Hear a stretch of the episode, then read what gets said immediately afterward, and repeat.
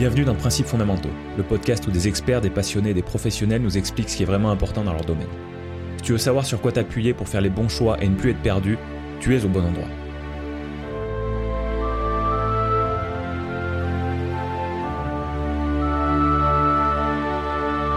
Bonjour chers auditeurs et bienvenue dans l'épisode 26 de Principes fondamentaux.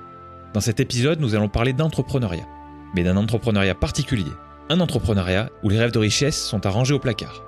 Une fois écartée cette motivation quelquefois centrale et souvent troublante, ne reste plus que le cœur d'un projet entrepreneurial, l'impact. Mon invité du jour est une spécialiste de cette forme d'entrepreneuriat qui ne passe pas par la création d'une entreprise, mais par celle d'une association. Après avoir dirigé des associations pendant plus de 15 ans en tant que déléguée générale, elle décide de lancer avec une cofondatrice l'association Assopreneur, qui vise à aider les entrepreneurs en association à changer le monde par la force du non lucratif. Ils sont déjà plus de 120 à avoir été accompagnés. Si tu fais déjà partie d'une association ou que tu veux entreprendre d'une manière originale et très humaine, écoute bien Claire Ribouillard.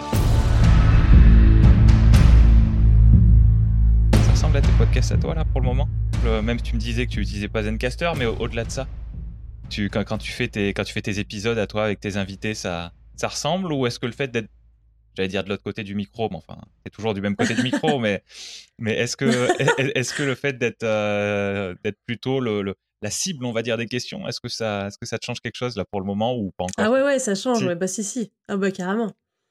Je suis presque un peu euh, fébrile, tu vois. Ah, ouais, il faut Donc, pas. Euh... Ça va être, ça va être tranquille. C'est rigolo, moi. ouais, d'être de l'autre côté. ouais. D'accord. Ouais, moi, je crois que avant de lancer mon podcast, je crois que j'avais été invité une fois sur un, sur un podcast, un copain. Et euh, d'ailleurs, c'est un peu lui qui m'a, qui m'a inspiré parce que je connaissais personne qui faisait du podcast avant. Mmh, et, mmh. et, le fait de connaître quelqu'un, tu vois, connaître quelqu'un en vrai, euh, plus, que, plus que les podcasteurs américains que je t'ai dit que j'écoutais et que j'ai ouais. jamais rencontrés, et bah, ça m'a fait me dire un peu, ouais, c'est possible en fait. Et, euh, et je pense que c'est, ce gars-là, ça a été une inspiration. Et du coup, ouais, j'avais enregistré avec lui, mais c'était, c'était plutôt cool. Je me rappelle pas que ça m'avait particulièrement mis la pression. Mais. Non, mais ça, la pression, il n'y a pas de pression là, mais c'est simplement, c'est rigolo d'être de l'autre côté, ouais. ouais. Claire, tu veux nous parler de quoi du coup aujourd'hui? Enfin, on va parler de plein de choses hein, comme d'habitude, mais, euh, mais, mais ça sera quoi le, ça sera quoi le sujet euh, central, on va dire, ce qui, te, ce qui te passionne le plus et que tu veux transmettre? Oui, euh, Alexandre, ben, en fait, le, le, sujet, ce sera l'entrepreneuriat en association. Ok, ok.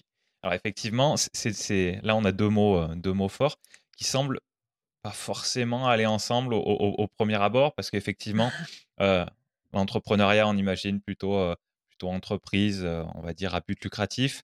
association, on imagine plutôt quelque chose au contraire qui n'a pas, ce, qui n'a pas cet objectif de, profit, on va dire. donc, est-ce que déjà tu peux nous décrire grosso modo ce que c'est, puis après on rentre un petit peu, un peu, un petit peu plus dans le détail, que ce, ce fonctionnement d'entrepreneuriat en association? Oui, tu as bien raison de, dire que c'est pas usuel et qu'on n'a pas forcément l'habitude. Et l'entrepreneuriat en association, en fait, c'est le fait de, d'entreprendre non pas avec une entreprise, mais avec une association. C'est-à-dire que souvent, comment ça se passe? C'est que quelqu'un a vu quelque chose qui ne va pas dans le monde, ou dans, le monde autour de soi, ou dans sa vie. Ça peut être une souffrance, ça peut être un, manquement, quoi que ce soit. Et cette personne s'est dit j'ai envie que d'autres personnes qui vont traverser la même chose que moi ne vivent pas la même chose, que ça aille mieux pour eux et pour elles. Et donc la personne se dit je vais créer une association pour changer le monde goutte par goutte. Et ce projet qui, parfois, on l'a vu comme un projet, euh, un peu un side business, tu vois, un projet, une activité en parallèle de ce que l'on fait pour son travail, pour gagner sa vie, etc. Ben, ce projet prend de plus en plus, en plus, en plus de place. Et ça devient un projet euh, entrepreneurial dans le sens où souvent les personnes ont envie de se consacrer à 100% à cette association. Donc on est d'accord, la, la, différence principale, la, la, première différence en tout cas, c'est qu'on va créer une association plutôt que de créer une entreprise euh, classique. Donc, euh, ça peut aller de la micro-entreprise à euh, la SAS, plus c'est les mêmes noms, à l'EURL, ce genre de choses. On est d'accord que c'est ça la différence numéro un? Bah, Oui, c'est ça c'est la différence numéro une parce qu'on est sur le statut juridique qui est du coup pas le même. Mais en fait, la différence, elle va, hum, elle va bien au-delà d'un statut juridique. Mais sinon, oui, tu as bien raison, c'est ça. Mais finalement, derrière, la différence, elle est dans l'éthique, dans, dans le principe, euh, parce que quand tu entreprends avec une association, il y a des choses auxquelles tu renonces. Et en fait, tu renonces à l'enrichissement personnel, n'as pas le droit de t'enrichir et tu ne peux pas t'enrichir avec une association. Tu renonces à la propriété de la structure juridique que tu as créée, ça t'appartient jamais vraiment. Enfin, tu vois, tu renonces à plein de choses en fait. Donc ça va au-delà du choix d'un statut juridique, par exemple entre SAS, SARL. C'est des choix de statut comptable, fiscal. On, prend la SAS parce que les, dividendes sont moins taxés en général. Tandis que là, c'est un peu différent de ça. Tu vois, ça va au-delà d'un statut juridique en disant euh, petit A ou petit B. Non, ça va au-delà. C'est un engagement, mais qui est au-delà de tout en fait. D'accord qu'est-ce qui pousse les gens, du coup, à, aller vers ce, vers, ce type d'organisation-là plutôt que plutôt qu'une entreprise comme, on a, comme, tu viens d'évoquer, en fait? Parce que moi, j'ai entendu parler euh, assez récemment des entreprises sociales et solidaires, c'est comme ça ESS Ouais, ouais, l'ESS, ouais. Et, du coup, euh, je, en termes de valeur, j'imagine qu'on se rapproche un petit peu de ce dont tu parles. Enfin voilà, je te pose plusieurs questions en même temps, je suis désolé, mais, mais au, moins, au moins ça te laisse la liberté de, de commencer par ce que tu veux. Ok, alors je vais, je vais prendre le bout par le, par l'ESS. Donc l'ESS, euh, économie sociale et solidaire, si jamais il y a des personnes qui écoutent et qui ne connaissaient pas déjà ce terme-là, ça regroupe en fait toutes les entreprises dites sociales. Donc il y a des statuts, juridiques qui vont directement dedans, par exemple les sociétés coopératives. Par leur statut juridique, elles sont considérées comme faisant partie de l'ESS. Et puis dans les autres statuts d'entreprise classiques, tu l'as dit tout à l'heure, SA, SARL, SAS et autres, elles ne vont être dans l'ESS que si elles ont l'agrément ESUS, E-S-U-S. Alors, je ne sais pas si tu veux que j'aille dans le détail et à quel point je dois aller dans le détail. Je, quand, il y a quelque chose que je veux que tu creuses, euh, que tu je te dirai. Donc, euh, tu, tu, voilà, tu, tu, tu, me dis ce qui, te, ce qui te passe par la tête et puis, euh, et puis soit je note et je te redemanderai après, soit je fais stop et, là, tu, et, là, tu t'arrêtes. Mais, parce que je pense que c'est pas très connu l'agrément ESUS, c'est pour ça que. Non, mais non, pas, pas, du tout, pas du tout. Est-ce que, ouais, peut-être que tu peux t'arrêter 30 secondes là-dessus pour, pour, nous expliquer cet agrément, euh, qui est-ce qui le délivre déjà, par exemple? Mmh, euh, Et, et quel, du coup, quelles entreprises ou quel chef d'entreprise, je sais pas, je sais pas comment ça, ça se décide ça, mais va se dire, ah, moi je veux avoir cet agrément, je veux être une, une ESS alors que je suis pas une coopérative. Ouais.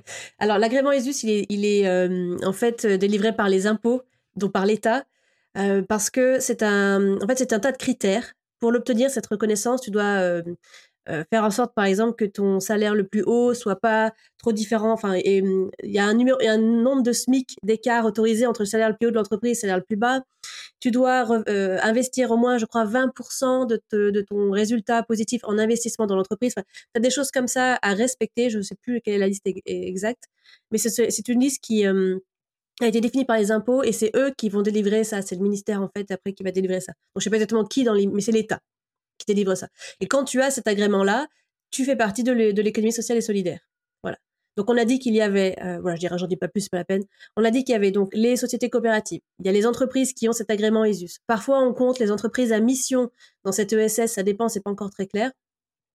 Entreprise à mission, en fait. Ouais, ouais, vas-y, vas-y. tu peux, tu, là, là, tu peux nous expliquer un petit peu parce qu'on peut être entreprise à mission sans avoir l'agrément, par exemple? Bah, tu peux être entreprise à mission et avoir et demander l'agrément ESUS. En fait, c'est pas euh, l'un ou l'autre. C'est pas encore complètement très clair. Euh, l'entreprise à mission, c'est de, ce sont souvent des très grandes entreprises euh, classiques, historiques, par exemple, qui vont rajouter dans leur statut, leur statut d'entreprise, une mission dans leur objet social. Ok l'objet de l'entreprise. Voilà. Et c'est donc entreprise à mission, parce qu'il y a un objet, euh, il va y avoir un objet euh, de développement durable, social, environnemental, écologique, peu importe. Il y a un objet qui a été mis qui va au-delà de, l'entreprise. Et donc, elle, est une entreprise à mission. Ok. Voilà. Bien. en gros. Et donc ça, ce sont les, ça c'est le, ce sont les entreprises qui vont être dans l'économie sociale et solidaire. Et dans ce grand panier de l'ESS, on rajoute aussi les associations, fondations et fonds de dotation, qui sont les, les statuts juridiques de, des organisations en but non lucratif. Voilà, classique. Ok. Ok, tu as parlé de fondation et fonds de dotation. oui. Alors, encore, plein de termes encore quelque chose. Alors, je sais pas, je sais pas s'il faut vraiment rentrer dans, dans, tous ces détails-là ou pour le moment prendre euh, peut-être essayer d'avoir une vue un, peu plus un peu plus d'ensemble. Peut-être creuser sur euh, creuser sur ce qui fait que euh, et eh ben et eh ben sur les raisons qui font qu'un entrepreneur va vouloir euh, créer une association euh, plutôt que plutôt qu'une plutôt qu'une entreprise qui elle-même va quand même pouvoir avoir des, des valeurs et des, et des, et des objectifs euh, sociaux, solidaires, tout ça. Voilà. Donc, qu'est-ce qui, qu'est-ce qui va les pousser, ces entrepreneurs-là, à, faire ce choix-là? Ouais, c'est une super question parce que tout part de là, en fait, c'est d'un choix. Tu as, as, bien raison. généralement, c'est que dans l'assopreneuriat, on va dire que la plupart des personnes qui se lancent dans l'assopreneuriat ont une cause à défendre. Une cause. Euh, donc, euh, en face de cette cause, il y a une souffrance ou un manquement, comme je disais tout à l'heure.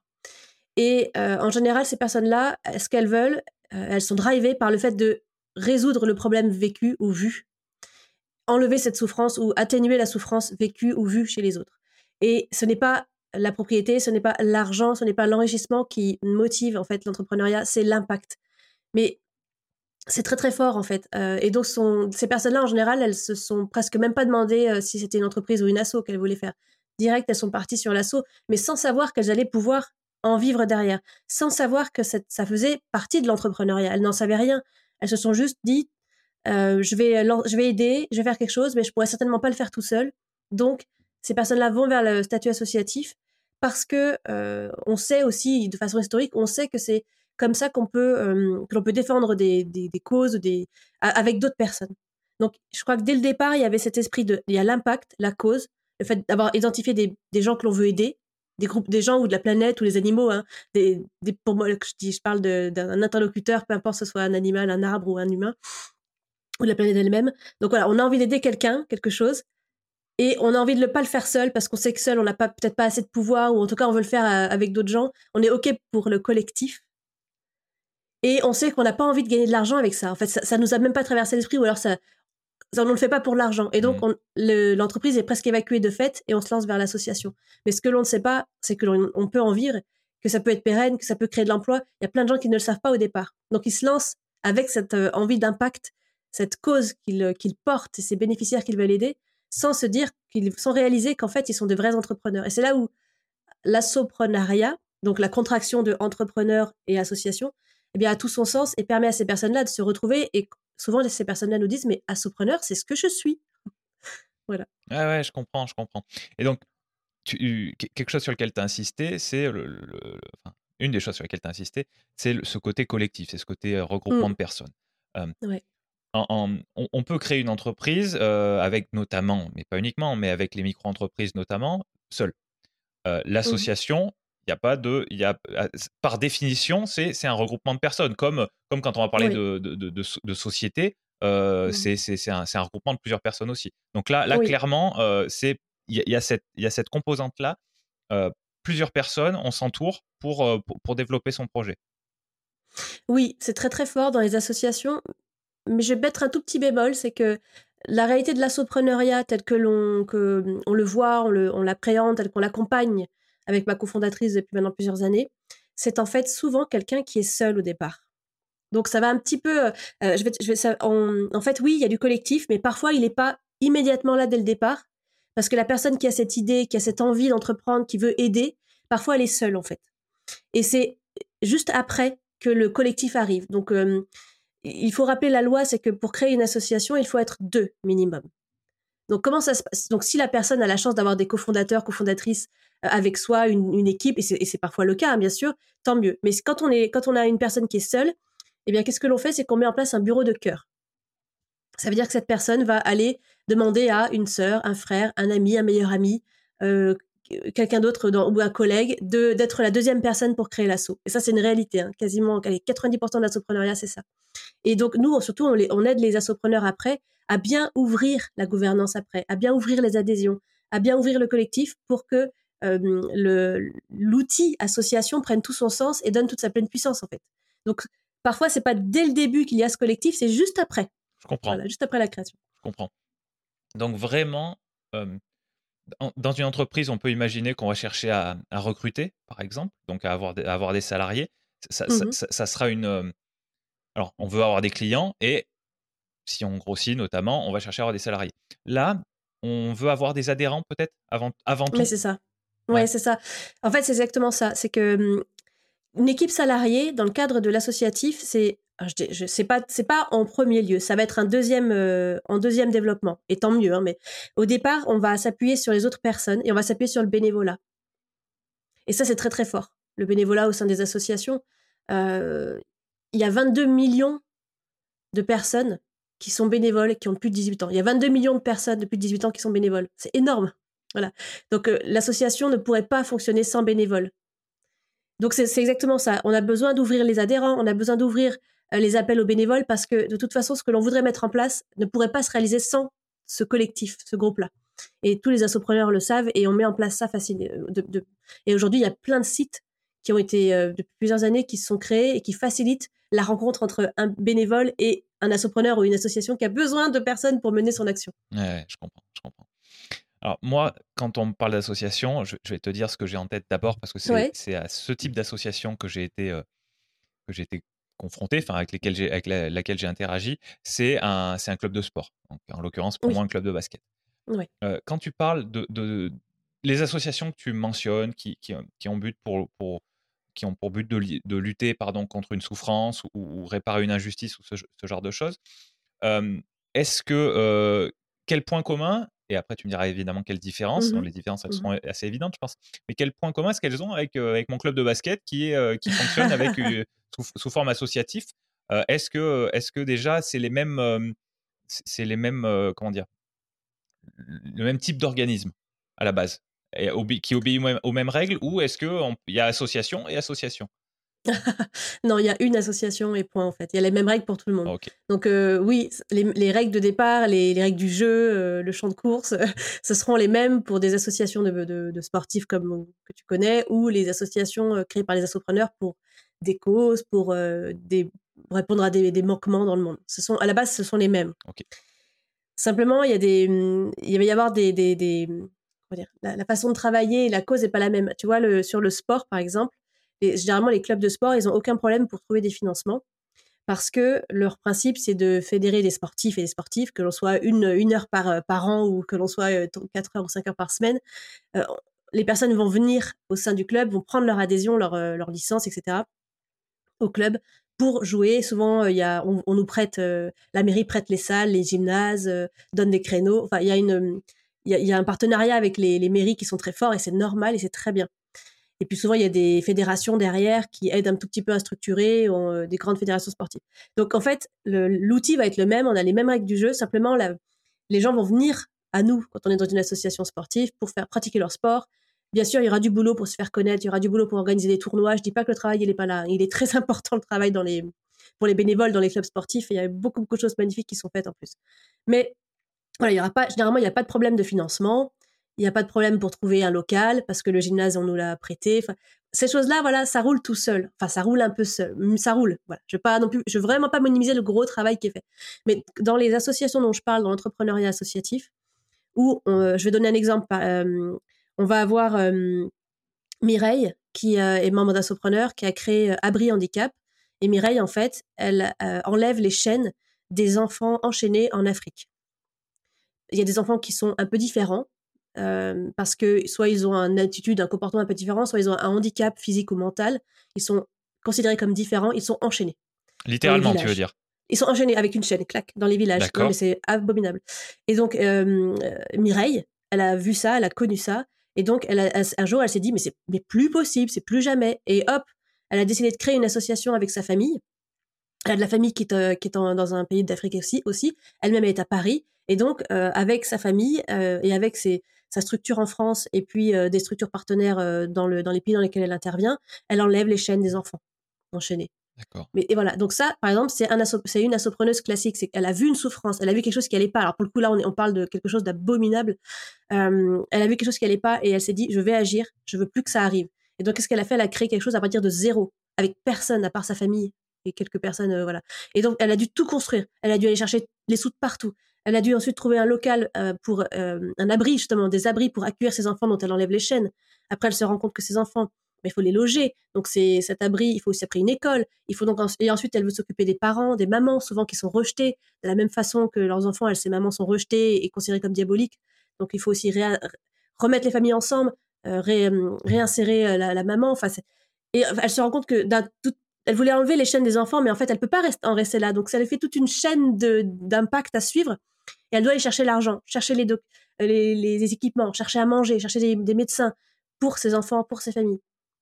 Et donc, tu imagines la, la charge. voilà, je veux juste montrer que c'est, on est sur des choses différentes parce qu'au départ, on commence seul, on n'a pas d'argent, on n'a personne pour nous aider. C'est juste ça la, grande différence. Mmh. Non, mais, mais c'est très clair. Mais, mais déjà, c'est intéressant parce que quand on se pose pas ce genre de questions, on, on entend parler d'association, on ne sait pas si on ne sait pas si on parle de la même chose quoi. Et puis et, finalement bah bah le, la règle de base est la même, mais les objectifs sont tellement différents que le, que le métier, j'ai envie de dire, et, n'a rien à voir. Voilà, exactement. C'est exactement ça. Bon, je voulais te demander un, exemple de d'assopreneur, tu, tu voilà, t'en as donné un, c'est très bien, même si c'est vrai que ça fait un petit peu froid dans le dos, mais mmh. mais, mais c'est voilà, au, moins on, voit on voit clairement ce qui peut être fait. quel est toi, quel est ton quel est ton rapport avec ces assopreneurs-là? Explique-nous un petit peu ce que tu fais. Tu m'as parlé de ta, cofondatrice, ta cofondatrice pardon. Mmh explique-moi un petit peu ce que vous faites toutes les deux. Oui, alors ma cofondatrice, ma cofondatrice s'appelle Chloé. Et en fait, c'est une amie de plus de 15 ans, plus de 16 ans. Donc, on a beaucoup de chance. Et on, a, on était amis avant d'être cofondatrice. Et ça, c'est important parce que dans le, combat que l'on mène tous les jours, dans la cause que l'on porte tous les jours, le fait de travailler avec une amie qui nous connaît parfaitement, avec qui on est complètement, on est complémentaires de A à Z, c'est fantastique. Donc là, j'ai beaucoup de chance, moi, d'avoir trouvé ma cofondatrice, ce qui n'est pas le cas de tout le monde et qui doit commencer parfois seul. Donc, nous, notre, en fait, nous-mêmes, on est assopreneuses, puisqu'on a entrepris nous-mêmes aussi en association. Donc, déjà, je voudrais dire qu'on est exactement comme les personnes qu'on accompagne. Sauf, on est reparti à zéro avec Assopreneur, on a recommencé vraiment de rien, avec zéro sous, avec zéro action, juste l'envie d'aider une, cause et de soutenir des personnes. Donc on, vit la même chose que les personnes qu'on accompagne. Donc ça c'est important on s'est mis dans le même bain. Voilà, moi c'était évident que je voulais entreprendre en association aussi comme euh, et faire exact enfin s'appliquer à nous-mêmes ce qu'on propose aux autres personnes. Donc ça c'est important. On vit la même chose euh, tous les jours. Simplement moi ça fait 15 euh, ans ou 16 ans maintenant que je dirige des associations. Donc en fait, c'est que y a, la petite différence c'est que moi mon métier c'était d'être délégué général d'association. Ça veut dire directeur, directrice générale d'association. Voilà, il y a un terme spécial pour les organisations non-profit qui s'appelle délégué général. Donc ça fait 15 ans ou 16 ans que je fais ça. Alors attends, euh, explique-nous euh, vite fait. Tu veux que, je fasse une pause? Non, non, non. Ce, que, serait le, ce que serait l'équivalent euh, dans une entreprise d'un délégué Directeur, général? directrice générale. Ok. ok. C'est la même chose. D'accord. Sauf que là, en fait, dans délégué général, tu entends la notion de, de délégation d'une gouvernance. Oui. Et donc, on voit bien le, fait que dans une association, il y a une équipe de bénévoles qui sont en fait élus dans une gouvernance pour piloter l'association. Et quand tu es salarié, quand tu es directeur ou directrice salarié d'association, tu dois travailler avec cette gouvernance bénévole. Ouais. C'est un peu comme le. Attends, j'ai le mot en anglais qui me vient, mais le, le, le the board, tu sais, le. le oui, le, board of directors. Voilà, comment on appelle ça en français? Mmh. Le conseil d'administration. Ok, là, là, tu me parles, c'est comme le conseil d'administration, et toi, tu travailles pour le conseil d'administration. Enfin, voilà, quand tu es délégué général salarié, tu travailles pour euh, un conseil d'administration qui a été choisi par ses pairs, donc les membres, pour piloter, diriger l'association au quotidien. Exactement. D'accord. D'accord. Donc, ça, tu as fait ça pendant combien de temps tu, bah, Depuis que je suis sortie des études, donc ça doit faire 16 ans à peu près, un truc comme ça. D'accord. Voilà. Donc, ça, c'était mon métier. Et en fait, les membres qu'on accompagne, en général, ils ne sont pas délégués généraux avant. Ils ont un autre métier, en fait, avant de devenir assopreneurs. Ils, ont, ils sont euh, fleuristes, euh, médecins, avocates, plombiers euh, infirmière, enfin peu importe en fait, infirmier. Et ils, ils doivent, eux, apprendre le métier de délégué général. Ça va être ça la différence, c'est que c'est pour ça aussi que moi, ma cause, c'est eux, parce que moi, je veux transmettre mon métier. Je veux transmettre toutes ces techniques de pérennisation d'une association et de management non hiérarchique, etc. C'est ça la différence euh, entre eux et nous. Euh, mais sinon, on vit la, on vit la même chose. D'accord. D'accord. Et donc, tu as parlé d'accompagnement. Qu'est-ce que, qu'est-ce que vous faites du coup avec ces, avec ces gens qui, qui veulent se lancer? Alors en fait, dans Assopreneur, nous, notre association, sa cause, donc tu l'as vu, ce sont les personnes qui entreprennent en association. Pour soutenir notre cause, on a plusieurs actions. On a, un programme d'action dans notre association. Et on va en venir à l'accompagnement, mais c'est une pierre de tout ce qu'on fait. Voilà. Donc en fait, notre programme d'action, il passe par un plaidoyer, c'est-à-dire faire connaître l'assopreneuriat, en parler, démystifier, expliquer, montrer, dire comment c'est possible que oui, on peut en vivre, que oui, ça existe et que oui, c'est euh, l'entrepreneuriat social historique en fait en France. Ça c'est important qu'on le sache parce que personne ne le sait en fait. Donc ça il y a un plaidoyer. On a aussi une méthode pour pérenniser une association. On a une communauté que l'on a fédérée et qui se développe de plus en plus, communauté francophone. On va avoir des événements euh, euh, qui s'appellent J'adore mon asso, c'est notre événement signature.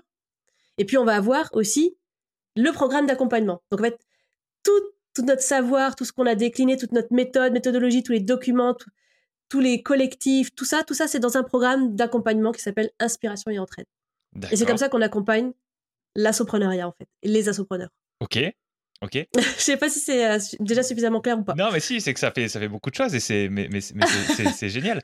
Et euh, vous avez euh, les, les, vous travaillez plutôt là où tu habites, donc tu, je sais que tu, tu, tu vis vers Lyon. Mmh plutôt dans ce coin-là Est-ce que c'est à quelle échelle en fait? Échelle d'une ville, d'un département, d'une région de la France? Ah, génial. J'adore ta question parce que, alors, on est vraiment sur une de nos grandes différences là. Nous, effectivement, Chloé et moi, on est basé dans la région lyonnaise, autour mais notre programme, il est en ligne. Donc en fait, les membres du programme, la communauté d'Assopreneurs, elle est composée de plein de gens partout en France, des gens hors métropole dans les dom et hors euh, territoire français en fait, euh, Europe ou même d'autres pays. À partir du moment où vous parlez français en fait, vous pouvez faire partie de la communauté parce que pour l'instant tout est en français.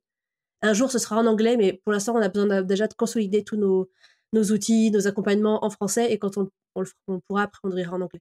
Donc c'est francophone en fait. Ouais, ouais d'accord, d'accord. Et donc euh, tous les tous les alors des fois vous participez à des événements où vous, ah physiques présentiels mmh, mais euh, mmh. mais l'immense majorité de ce que vous faites c'est en, en, ligne c'est euh, ah quand, quand, quand, vous parlez à des gens ça va être des visios ça va être des choses comme ça plus que des plus plus que des rencontres en présentiel oui, oui, complètement. Et en fait, c'est c'est aussi parce qu'on a lancé ce programme et il s'est formalisé pendant le au début du confinement. Eh donc forcément, ça allait très bien euh, de, que ce soit en ligne parce que pendant deux ans, il s'est plus rien passé en présentiel. Euh, maintenant que le présentiel se réouvre, on a relancé, on a lancé nos, nos événementiels euh, en, présentiel. Donc on appelle J'adore mon asso, le hashtag, le hashtag J'adore mon asso. Et pour l'instant, on cette journée J'adore mon asso, on les a faites à Lyon. Okay. Forcément parce que c'est là où nous on est basé au niveau de notre territoire. Mais on va, notre objectif c'est d'avoir des présentiels partout en France, de quadriller un peu le territoire pour que les assopreneurs puissent trouver des communautés locales pas trop loin de chez eux, à moins de deux heures, on va dire. Ouais. Donc oui, on fait le voilà. On, maintenant, ça y est, on a, on réouvre. On devrait être à Paris euh, au deuxième semestre. On était à Lyon, tu vois, au premier semestre, et on espère un jour avoir 4, 5, voire 10 J'adore mon assaut partout en France. D'accord, ok. Mais sinon, ouais, tout le reste est en ligne. Bien, super, super. Ouais, c'est trop bien. tu, peux nous décrire du coup euh, ton association, enfin ce que tu, ce que tu veux partager. Mais euh, donc vous, vous êtes, vous êtes deux cofondatrices. Mmh. quels, sont vos, quels sont vos rôles? Et puis après, peut-être que tu peux me parler du, du reste. Alors, moi, le, terme que je me rappelle plus le terme que tu as employé tout à l'heure, mais moi, le terme que je connais dans le, dans le sport, c'est le bureau, le, le, le, regroupement. Donc, tu vas me dire si c'est un autre terme. qui fait partie de, ce, de, votre, de votre comité? La gouvernance, j'avais, j'avais dit comme terme la gouvernance. Je pense que c'est ça. D'accord, oui, je pense. voilà, donc est-ce que tu peux me décrire un petit peu votre association à vous? Ok, donc l'association Assopreneur, déjà il faut savoir qu'elle est, récente. On l'a créée il y a moins de, euh, il y a deux ans, moins de deux ans. Et le programme en ligne, on l'a aussi mis en place il y a moins de deux ans. Moi, ça fait déjà six ans que j'ai quitté mon poste de DG salarié pour Assoprendre, mais le temps que ça a pris de me mettre sur les rails, de trouver ma, de, de trouver les bons rails, de trouver Chloé, de, se mettre, enfin voilà, tout ça, ça a pris du temps. Donc on va dire, ça fait deux ans que ça roule comme ça roule. Un peu moins de deux ans que ça roule comme ça roule. Donc déjà, on est jeune.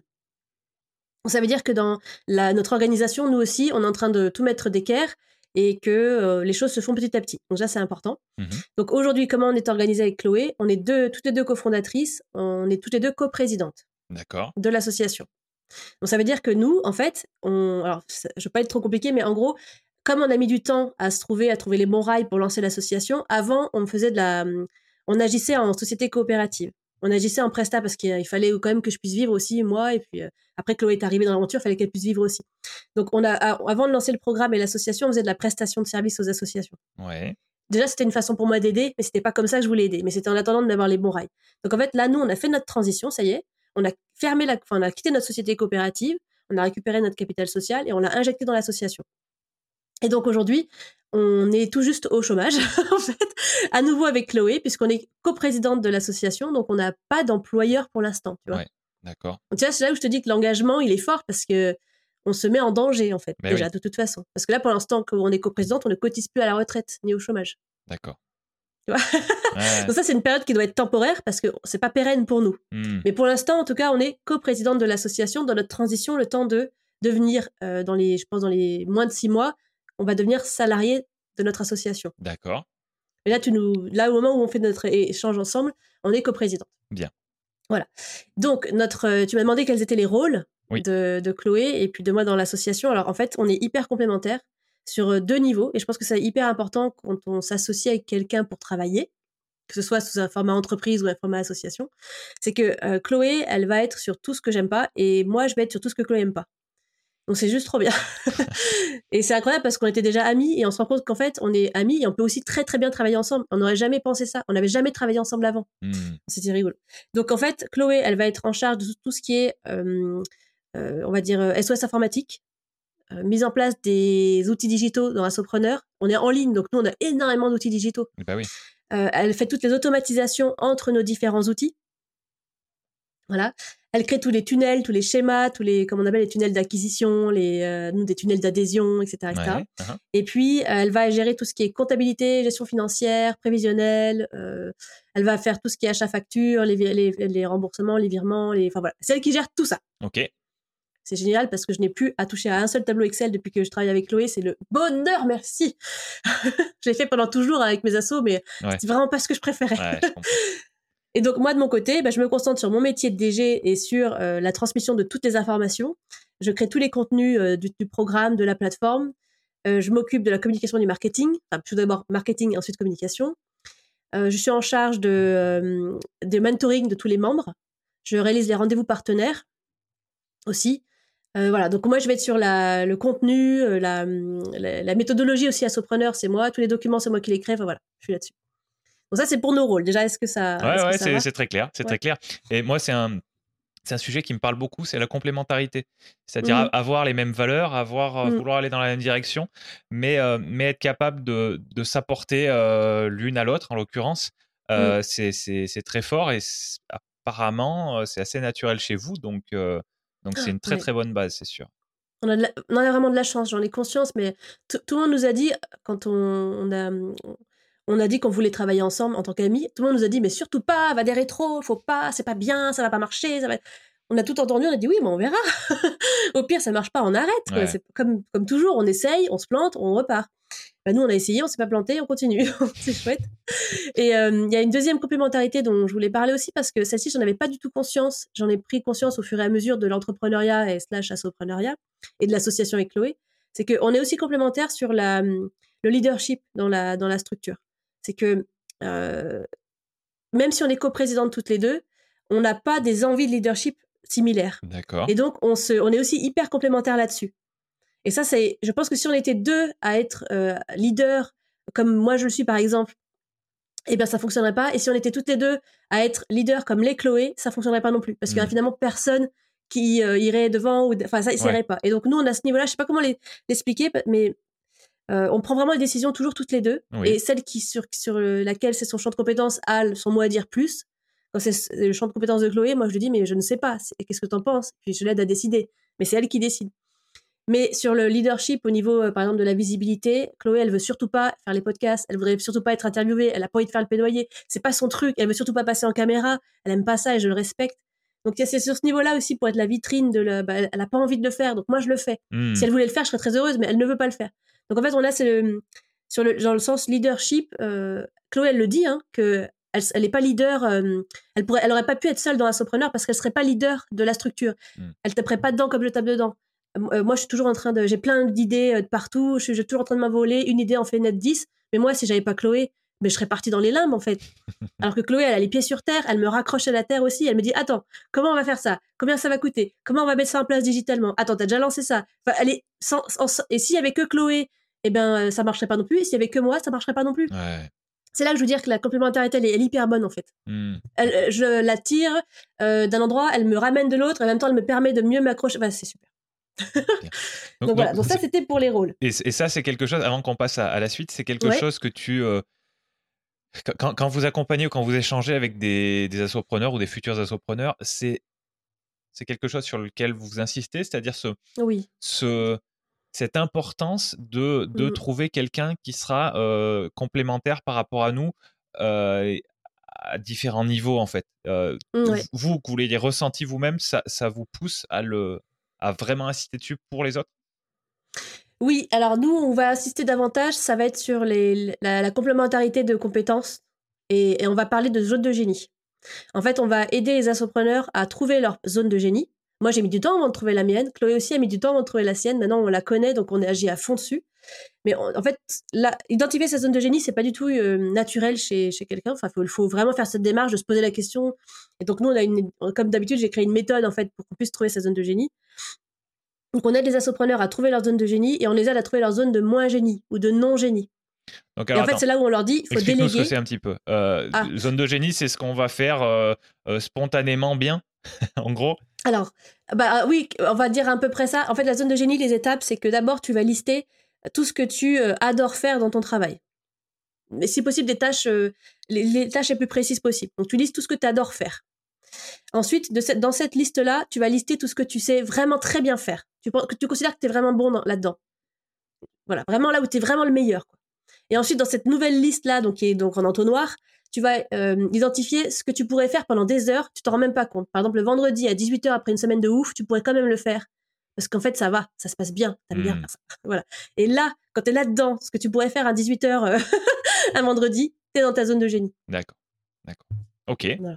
Et du coup, les zones de non-génie, c'est. Eh bah, de non-génie, c'est l'inverse. Ouais, bah, non, non, non, c'est l'inverse. On va prendre tout ce que tu n'aimes pas faire dans ton métier, dans ton travail. Ensuite, on va prendre ce que tu n'aimes pas faire et en plus, tu n'es vraiment pas doué pour le faire. Vraiment, tu te sens, tu te sens pas doué pour le faire. Et ensuite, là, dans cette petite liste-là, tu vas prendre ce qui te donne des boutons dès que tu commences à le faire, ce qui t'épuise. Ça fait 5 minutes que tu le fais, tu as l'impression que ça fait 2 heures que tu le fais.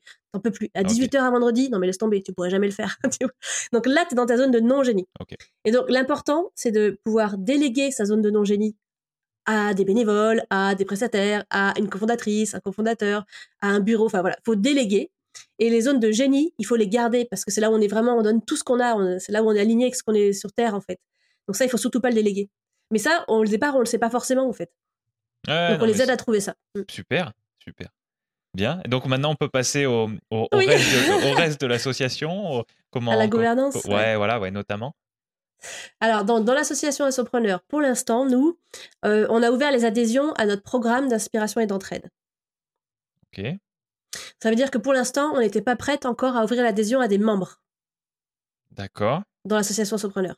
Parce qu'on on a encore trop de choses à changer. Je me suis rendu compte qu'il y avait plein de trucs à modifier dans les statuts. Comme toujours, euh, quand on est plus mal chaussé, euh, moi, je, je, retravaille les statuts de tous les membres avant qu'ils, avant qu'ils les déclarent ou même quand ils arrivent après. Et chez nous, j'ai vu plein de petites erreurs, donc il faut que je retravaille. Donc pour l'instant, on n'est pas encore prêt, mais j'irai dans quelques mois, on devrait ouvrir les adhésions à l'association. Mais pour l'instant, ce qu'on a ouvert sont les adhésions à notre action qui s'appelle le, programme d'aspiration et d'entraide. Ok. Voilà. Et donc pour l'instant, on a déjà accompagné 120 personnes. Ok, oh, d'accord, ok. Ouais, donc ça fait déjà, ça fait déjà vachement de monde. Ouais, ouais. Et donc l'adhésion au, programme, c'est c'est exactement ce que pourrait faire une entreprise. ça, ça, serait, ça serait l'équipe. Non, même pas. Parce que bah tu m'as dit qu'il y a deux, tu non mais tu m'as dit qu'il y a deux types de d'adhésions. Il y a, il y a vos il y a les adhésions à votre programme pour le moment et après il y aura les adhésions les adhésions pardon à euh, l'entreprise. À l'association. À l'association. excuse-moi, excuse-moi. Ah, euh, et, euh, et donc pour moi, pour moi, vu que tu sais parler d'eux, ça veut dire que ça veut dire que ce sont deux types d'adhésions complètement différentes. Et, et, et mon que j'avais cru comprendre, c'est que les adhésions au programme, c'est un, en fait, ce sont des, ce sont des, ce sont des clients de, l'association. Alors vas-y, explique-moi. Eh, c'est trop bien de pouvoir parler ça en fait, c'est génial. C'est alors, bah, je peux pas dire oui parce que c'est pas vraiment ça. en revanche, là où as bien, tu as complètement raison, c'est que c'est une adhésion différente parce que c'est une adhésion à une action que l'on met en place. Voilà. Donc ça veut dire que les membres du programme, pour l'instant, qui bénéficient de tout l'accompagnement, de la communauté, de tout notre temps, etc., mais pour l'instant, ces personnes-là ne peuvent pas voter en assemblée générale de l'association Assopreneur, parce que ça, c'est pas encore ouvert.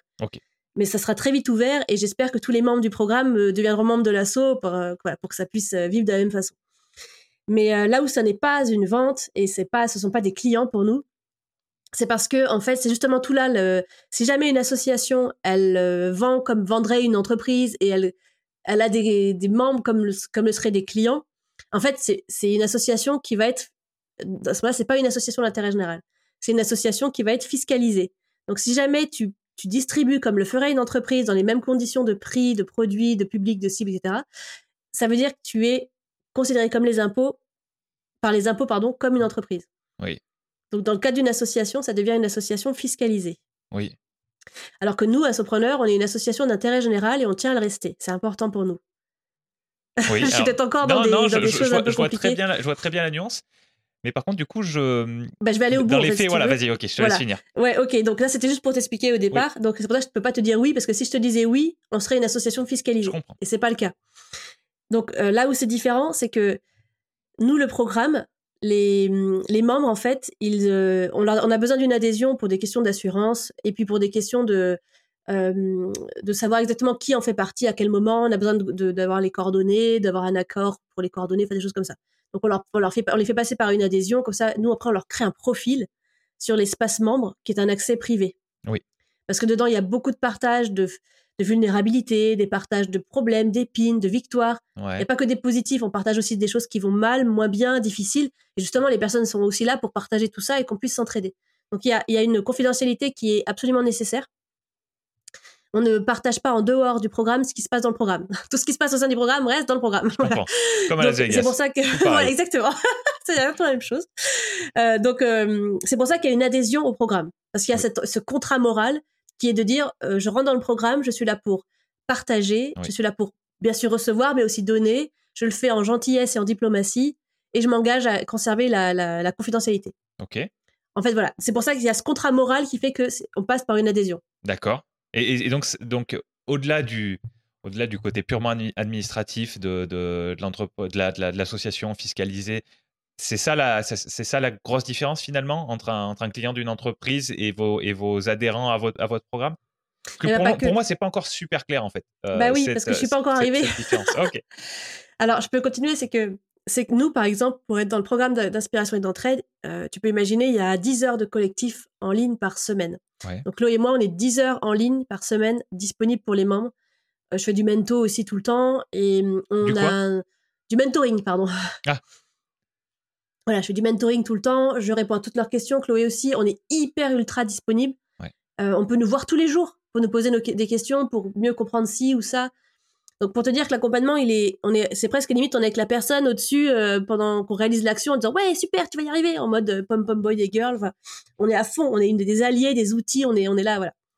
Et ça, ça c'est, si on devait le chiffrer et le, et le commercialement et le vendre, mais ça demande, mais ça serait hors de prix. Parce que tu as deux personnes quasiment tout le temps là, en fait, pour toi, qui te Ok. répond au téléphone, qui répond par WhatsApp, qui répond par mail, qui répond à toutes tes questions. Enfin, c'est- un truc de ouf. Donc, si on devait le, le- le vendre, le facturer, je sais pas, ça coûte 10 000 euros par mois. Enfin, en tout. Donc, Ouais. euh, même si on divisait par 100 personnes, ça restera encore trop cher, tu vois. d'accord. Donc, c'est là où la différence elle est là, c'est qu'on ne peut pas, enfin, on n'a pas envie déjà, on veut que ça reste accessible sans, sans, sans critère de prix. Oui. Donc, nous, ce qu'on a dit là, et on a enfin trouvé les bons rails, on a dit que le programme pour les assopreneurs, il était accessible euh, avec une adhésion à prix libre et conscient. Ok, Voilà, ça veut dire que quelqu'un euh, qui veut mettre 1 euro, il met 1 euro, quelqu'un qui veut mettre 2 euros, il met 2, quelqu'un qui veut mettre 500, il met 500 ok. pour une année de programme. Pour une année, ouais, d'accord. Voilà, comme ça, on est, on est assuré que euh, personne ne va être bloqué à cause d'un montant tarifaire, d'un prix. Et ça, c'est une grosse différence avec l'entreprise qui Ouais. généralement vend avec lucrativité, c'est-à-dire pour avoir un- un- une marge, Ouais, ouais, j'entends bien, j'entends ce bien. qui est normal, hein, c'est l'entreprise. Donc Eh oui. nous, nous, on peut pas faire ça, en fait. On ne veut pas et on ne peut pas. D'accord. Ouais, c'est intéressant ce- ce- cette façon de cette façon de, de, de, de- de- de faire payer, on va dire, euh, qui est euh, voilà, qui est, qui est très originale, très différente de ce qui se fait habituellement en, en entreprise, avec des- pour des entreprises. Et, euh, et ouais, je- du coup là, je, là, je vois bien, je vois bien une différence, euh, une différence majeure. C'est clair. Alors tu l'as dit, hein, c'est, si je peux peut-être juste euh, le dire autrement, c'est Ouais. que pour chez nous, dans, dans le, quand tu fais par- quand tu es dans une association euh, d'intérêt général, Oui. ce n'est pas le bénéficiaire qui paye son impact. Voilà, moi je dis souvent comme ça aux membres pour leur expliquer. Il faut aller trouver les financements ailleurs, mais c'est en, aucun cas le bénéficiaire qui va payer son impact. C'est-à-dire, c'est pas le bénéficiaire qui va payer ce que tu vas faire pour lui. Ouais, ouais, alors ça, ça c'est ça c'est central ça. Oui, c'est Ça- central, exactement. Ça, c'est. Ouais, ouais, d'accord. Là, ok. Je pense que ça serait. euh, J'ai des questions qui reviennent à, à- dans tous les épisodes, et, et ça, c'est une réponse à une, une des questions, à une des questions un peu plus tard. D'accord. Ok. Ouais, non, mais euh, voilà, bah ça, ça, ça rend, euh, ça rend la, la situation beaucoup plus claire pour moi, parce que moi, mon but, c'est de comprendre euh, dans, Mhm. avec chacun de mes invités. Ce que je cherche, c'est c'est vraiment comprendre. Je me dis, bah, si je comprends et si je pose les questions qui m'aident à comprendre et que mes, et que mes invités répondent à ces questions-là, bah, les auditeurs euh, comprendront en même temps. Et, et, là, là, tu as vraiment mis pour moi le doigt sur, sur quelque chose qui est, qui, qui est vraiment central. Et, et, et, ça, va, ça, ça m'aide vraiment à, à, prendre du recul par rapport à, Ah, par rapport à ce que vous faites. Ouais, ouais, clairement. Bon, et du coup, qui est-ce qui paye dans votre cas? Alors, euh, bah, très bonne question. Alors, comme je te l'ai dit, on, est en, on en est au départ. hein. Nous, ça fait donc moins deux ans. Donc, nous, en fait, ce qu'on a décidé de faire, c'était qu'on a investi d'abord beaucoup d'argent personnel, Chloé et moi. Bon, Ouais. c'était un choix. Je dis pas que tout le monde fait ça. Parfois, il y a beaucoup d'assopreneurs qui le font quand même. Il faut avoir conscience Ah de ça, que souvent, c'est beaucoup d'argent perso euh, euh, qui a été mis, investi au départ pour amorcer la pompe. Bon, c'est Ouais. quand même vraiment beaucoup le cas. Donc, nous, on a mis, euh, on a mis beaucoup de sous euh, pour lancer, amorcer le, le truc. Et on fait beaucoup de bénévolat, ce qui permet en fait de ne pas avoir de salaire à payer ou quoi que ce soit. C'est Oui. ça aussi qu'on investit, c'est du temps, c'est du, du risque et c'est de l'argent. On Oui. avait- Voilà, voilà tout ce qu'on investit. Ensuite, en complément, ça, ça paye pas tout, mais quasiment. Ça paye 50% pour l'instant. En fait. le, le reste, on, va, on, a, on, on, a, on a gardé une petite prestation de service que l'on fait, euh, en- qui est la dernière prestation de service de la, de la période d'avant, qu'on a, qu'on a gardée et qui nous permet de financer une partie du budget aussi. D'accord. Voilà. Et cette prestation-là, bah, elle est, un jour, elle diminuera parce que on, voilà, on, on aura autre chose pour la compenser, en fait. Mais pour l'instant, on la, on la conserve et on, on, on travaille là-dessus. On fait un tout petit peu de prestation de service. voilà. Et elle est intégrée à l'association? C'est bah, c'est nous qui la réalisons, c'est Chloé et moi qui réalisons cette prestation. Oui, mais alors, Sur notre temps de bénévolat, en fait. d'accord. Mais du coup, là, on est, on est plus sur le même, euh, on est plus sur le même, euh, sur la même méthode de, euh, que- de, de- comment dire, De vente de, facture, de vente, voilà, euh, que, euh, que que vos adhérents dont tu me parlais tout à l'heure. Ouais, alors là, tu as raison. Là, en fait, on a mis un prix de vente Oui. pour ce qu'on fait là. Mais pour l'instant, ça reste euh, encore euh, accessoire dans notre budget. Tu D'accord. vois, c'est pas, c'est pas, ça représente pas 80% du financement de l'association. Où là, c'est plus accessoire, donc on risquerait d'être fiscalisé. D'accord. Ok. C'est comme ça que ça marche en fait. C'est pas du Oui. tout ou rien. C'est la Non. majorité en fait. Oui, en fait, c'est que c'est quand tu es d'intérêt général, c'est autorisé d'avoir de faire un peu de vente parce que de toute façon, on est obligé. C'est tellement dur d'aller trouver des fonds. Tant que, tant que la vente reste accessoire, ou bien, ou bien, tu peux faire de beaucoup de ventes si jamais tu l'as fait dans des conditions de non lucrativité. Je vais être un peu technique. Ouais, mais Ça vas-y, veut vas-y, dire- ça ouais. bah, ça veut dire que tu, les- les- la, la lucrativité en fait d'une vente, si jamais les impôts vont faire un contrôle fiscal d'une association pour se demander est-ce qu'elle a le droit de défiscaliser les dons, parce que j'avoue que malheureusement on est quand même souvent considéré coupable hein, et c'est un peu dommage. Ça fait partie du plaidoyer que j'ai de dire attention, on, est, on devrait être présumé innocent et pas coupable. Euh, bref, du coup, euh, imaginons qu'une association ait un redressement fiscal, les impôts vont dire, vont observer les ventes qui ont été faites et vont se demander est-ce que au regard des 4 P, prix, produit, communication, distribution, c'est de la stratégie marketing en fait. Ok. On revient, ouais, on revient au basique. Ah. Les impôts vont se dire, par rapport à ces 4 P, voilà comment vendrait une entreprise, je compare avec voilà comment vend l'association. Et si jamais c'est la même chose, bah Ouais. donc l'association égale entreprise, égale fiscalisation, égale amende, redressement et compagnie. D'accord. Je suis un petit peu vite en besogne, mais c'est un peu ça. Ah. Donc, si jamais tu euh, fais de la vente dans des conditions de non-lucrativité, donc par rapport au 4P, tu fais pas comme les entreprises, Ouais. dans ce cas-là, c'est OK. Bien. Bien. Voilà. Donc, mais, mais dans tous les cas, nous, ce qu'on explique aux membres, c'est que si on ne veut pas être fiscalisé, si on veut respecter l'intérêt général, il vaut mieux ne pas aller trop sur la vente. Il vaut mieux faire rester sur, sur, euh, quelque chose d'accessoire, comme nous, on le fait. Oui. Euh, avoir une boutique euh, où on vend deux, trois petites choses euh, parce que c'est utile pour. ça permet de. de- ça per- la boutique, en fait, de la, des, des associations, elle est, très, elle est très intéressante parce qu'elle permet de véhiculer le message. Elle permet aux personnes de, de montrer leur soutien et ça constitue un peu des dons, en fait, aussi. Quand tu parles d'une boutique, c'est typiquement des produits dérivés, des mugs, des Ouais. t-shirts, des casquettes, ce genre de choses? Oui, on va alors on va aller plus sur des choses à impact, par exemple selon la bah, des, des- des couvertures de survie ou se- selon ce que la- l'association va faire, on va décliner souvent une boutique qui a lieu. Euh, le, le meilleur exemple, c'est par exemple Médecins sans frontières, qui est une méga euh, grosse euh, association. Euh, Médecins sans frontières, en fait, ils ont une- développé une boutique il y a déjà plusieurs années qui marche très très bien. Et ils- leur slogan, c'est de dire acheter à la boutique, c'est comme donner. Ouais. Voilà, c'est une façon de s'engager pour soutenir l'association, mais tu achètes quelque chose en contrepartie. D'accord. Bien. Ouais, donc euh, voilà, tu, tu as décrit déjà plusieurs euh, moyens de faire Donc voilà, oui, de l'argent.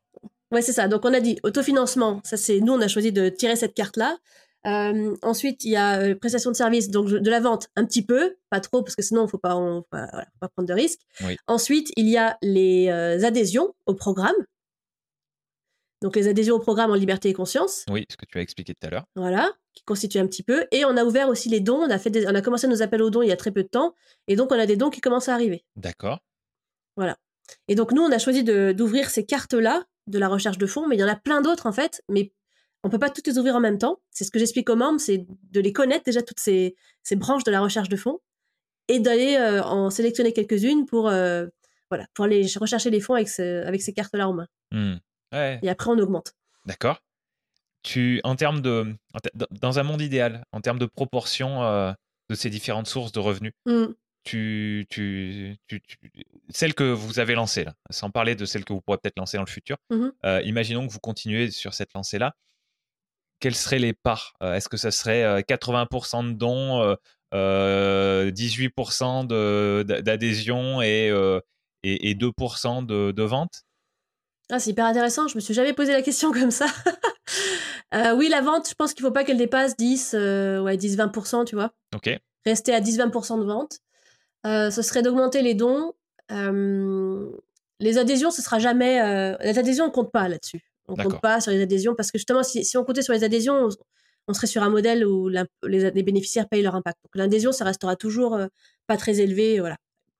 Mais les dons, en revanche, oui, on aimerait bien qu'ils augmentent énormément, bien sûr, les dons ça, c'est une, possibilité de financement qui, est importante. Donc oui, je sais pas, je dirais peut-être 40-50% de dons, tu vois. Et l'autofinancement, nous, on a mis tellement d'argent qu'à un moment, il faut que ça s'arrête. Mais oui, mais évidemment. Donc nous, voilà, l'autofinancement, il faudrait que ça passe à zéro. Et puis, que... mais après, je suis obligée de te dire qu'il faut qu'on aille chercher d'autres branches parce que, voilà. Ouais, Pour qu'on puisse avoir ça, il faut aller. Nous, on va aller chercher du mécénat, en fait. On en fait déjà un peu de mécénat de compétences. on va aller faire augmenter le mécénat et puis on va aller chercher quelques subventions qu'on n'est pas encore allé chercher. Donc, euh, mais on voudrait pas qu'il y ait trop de subventions parce que c'est une galère pas possible quand même au niveau des dossiers et tout ça. Euh, et puis on va faire des appels à projets. Pareil là aussi, j'espère qu'on n'aura pas trop parce que les appels à projets euh, de fondation et de fondation, de fonds dotation, c'est une très une façon importante pour les associations de se financer, mais c'est très compliqué en fait. D'accord. Bon là, là tu as plein de choses à nous raconter si tu veux, si tu veux aller dans, dans ces sujets-là. Euh, je sais pas si tu veux, si tu veux développer ces, ces autres moyens pour une association de faire rentrer de l'argent. Euh, ce que vous n'avez pas encore trop abordé, vous? Tu as parlé de mécénat, tu as parlé de. As parlé de euh, d'appel à projet, tu as parlé de. J'oublie déjà hein, au fur et à mesure, mais, mais, enfin bon, tu en, as évoqué déjà deux ou trois. Tu, tu, veux en parler de ces, euh, de, ces sujets-là ou pas? Oui, bah oui, bah écoute, volontiers. alors, je peux te montrer quelque chose, parce que, en fait, comme on a la, la vidéo, hop, ça, ce sont toutes les, tu vois ou pas? Ouais, je vois, ouais. Voilà, toutes les, les, branches de la recherche de fonds, on en a fait un jeu de cartes. Super. Parce que c'est quand même plus parlant. Voilà. Et donc, en fait, ce que l'on fait dans les ateliers, c'est déjà de voir ça, de voir toutes les possibilités pour euh, financer une association. On n'y pense pas toujours. Ouais.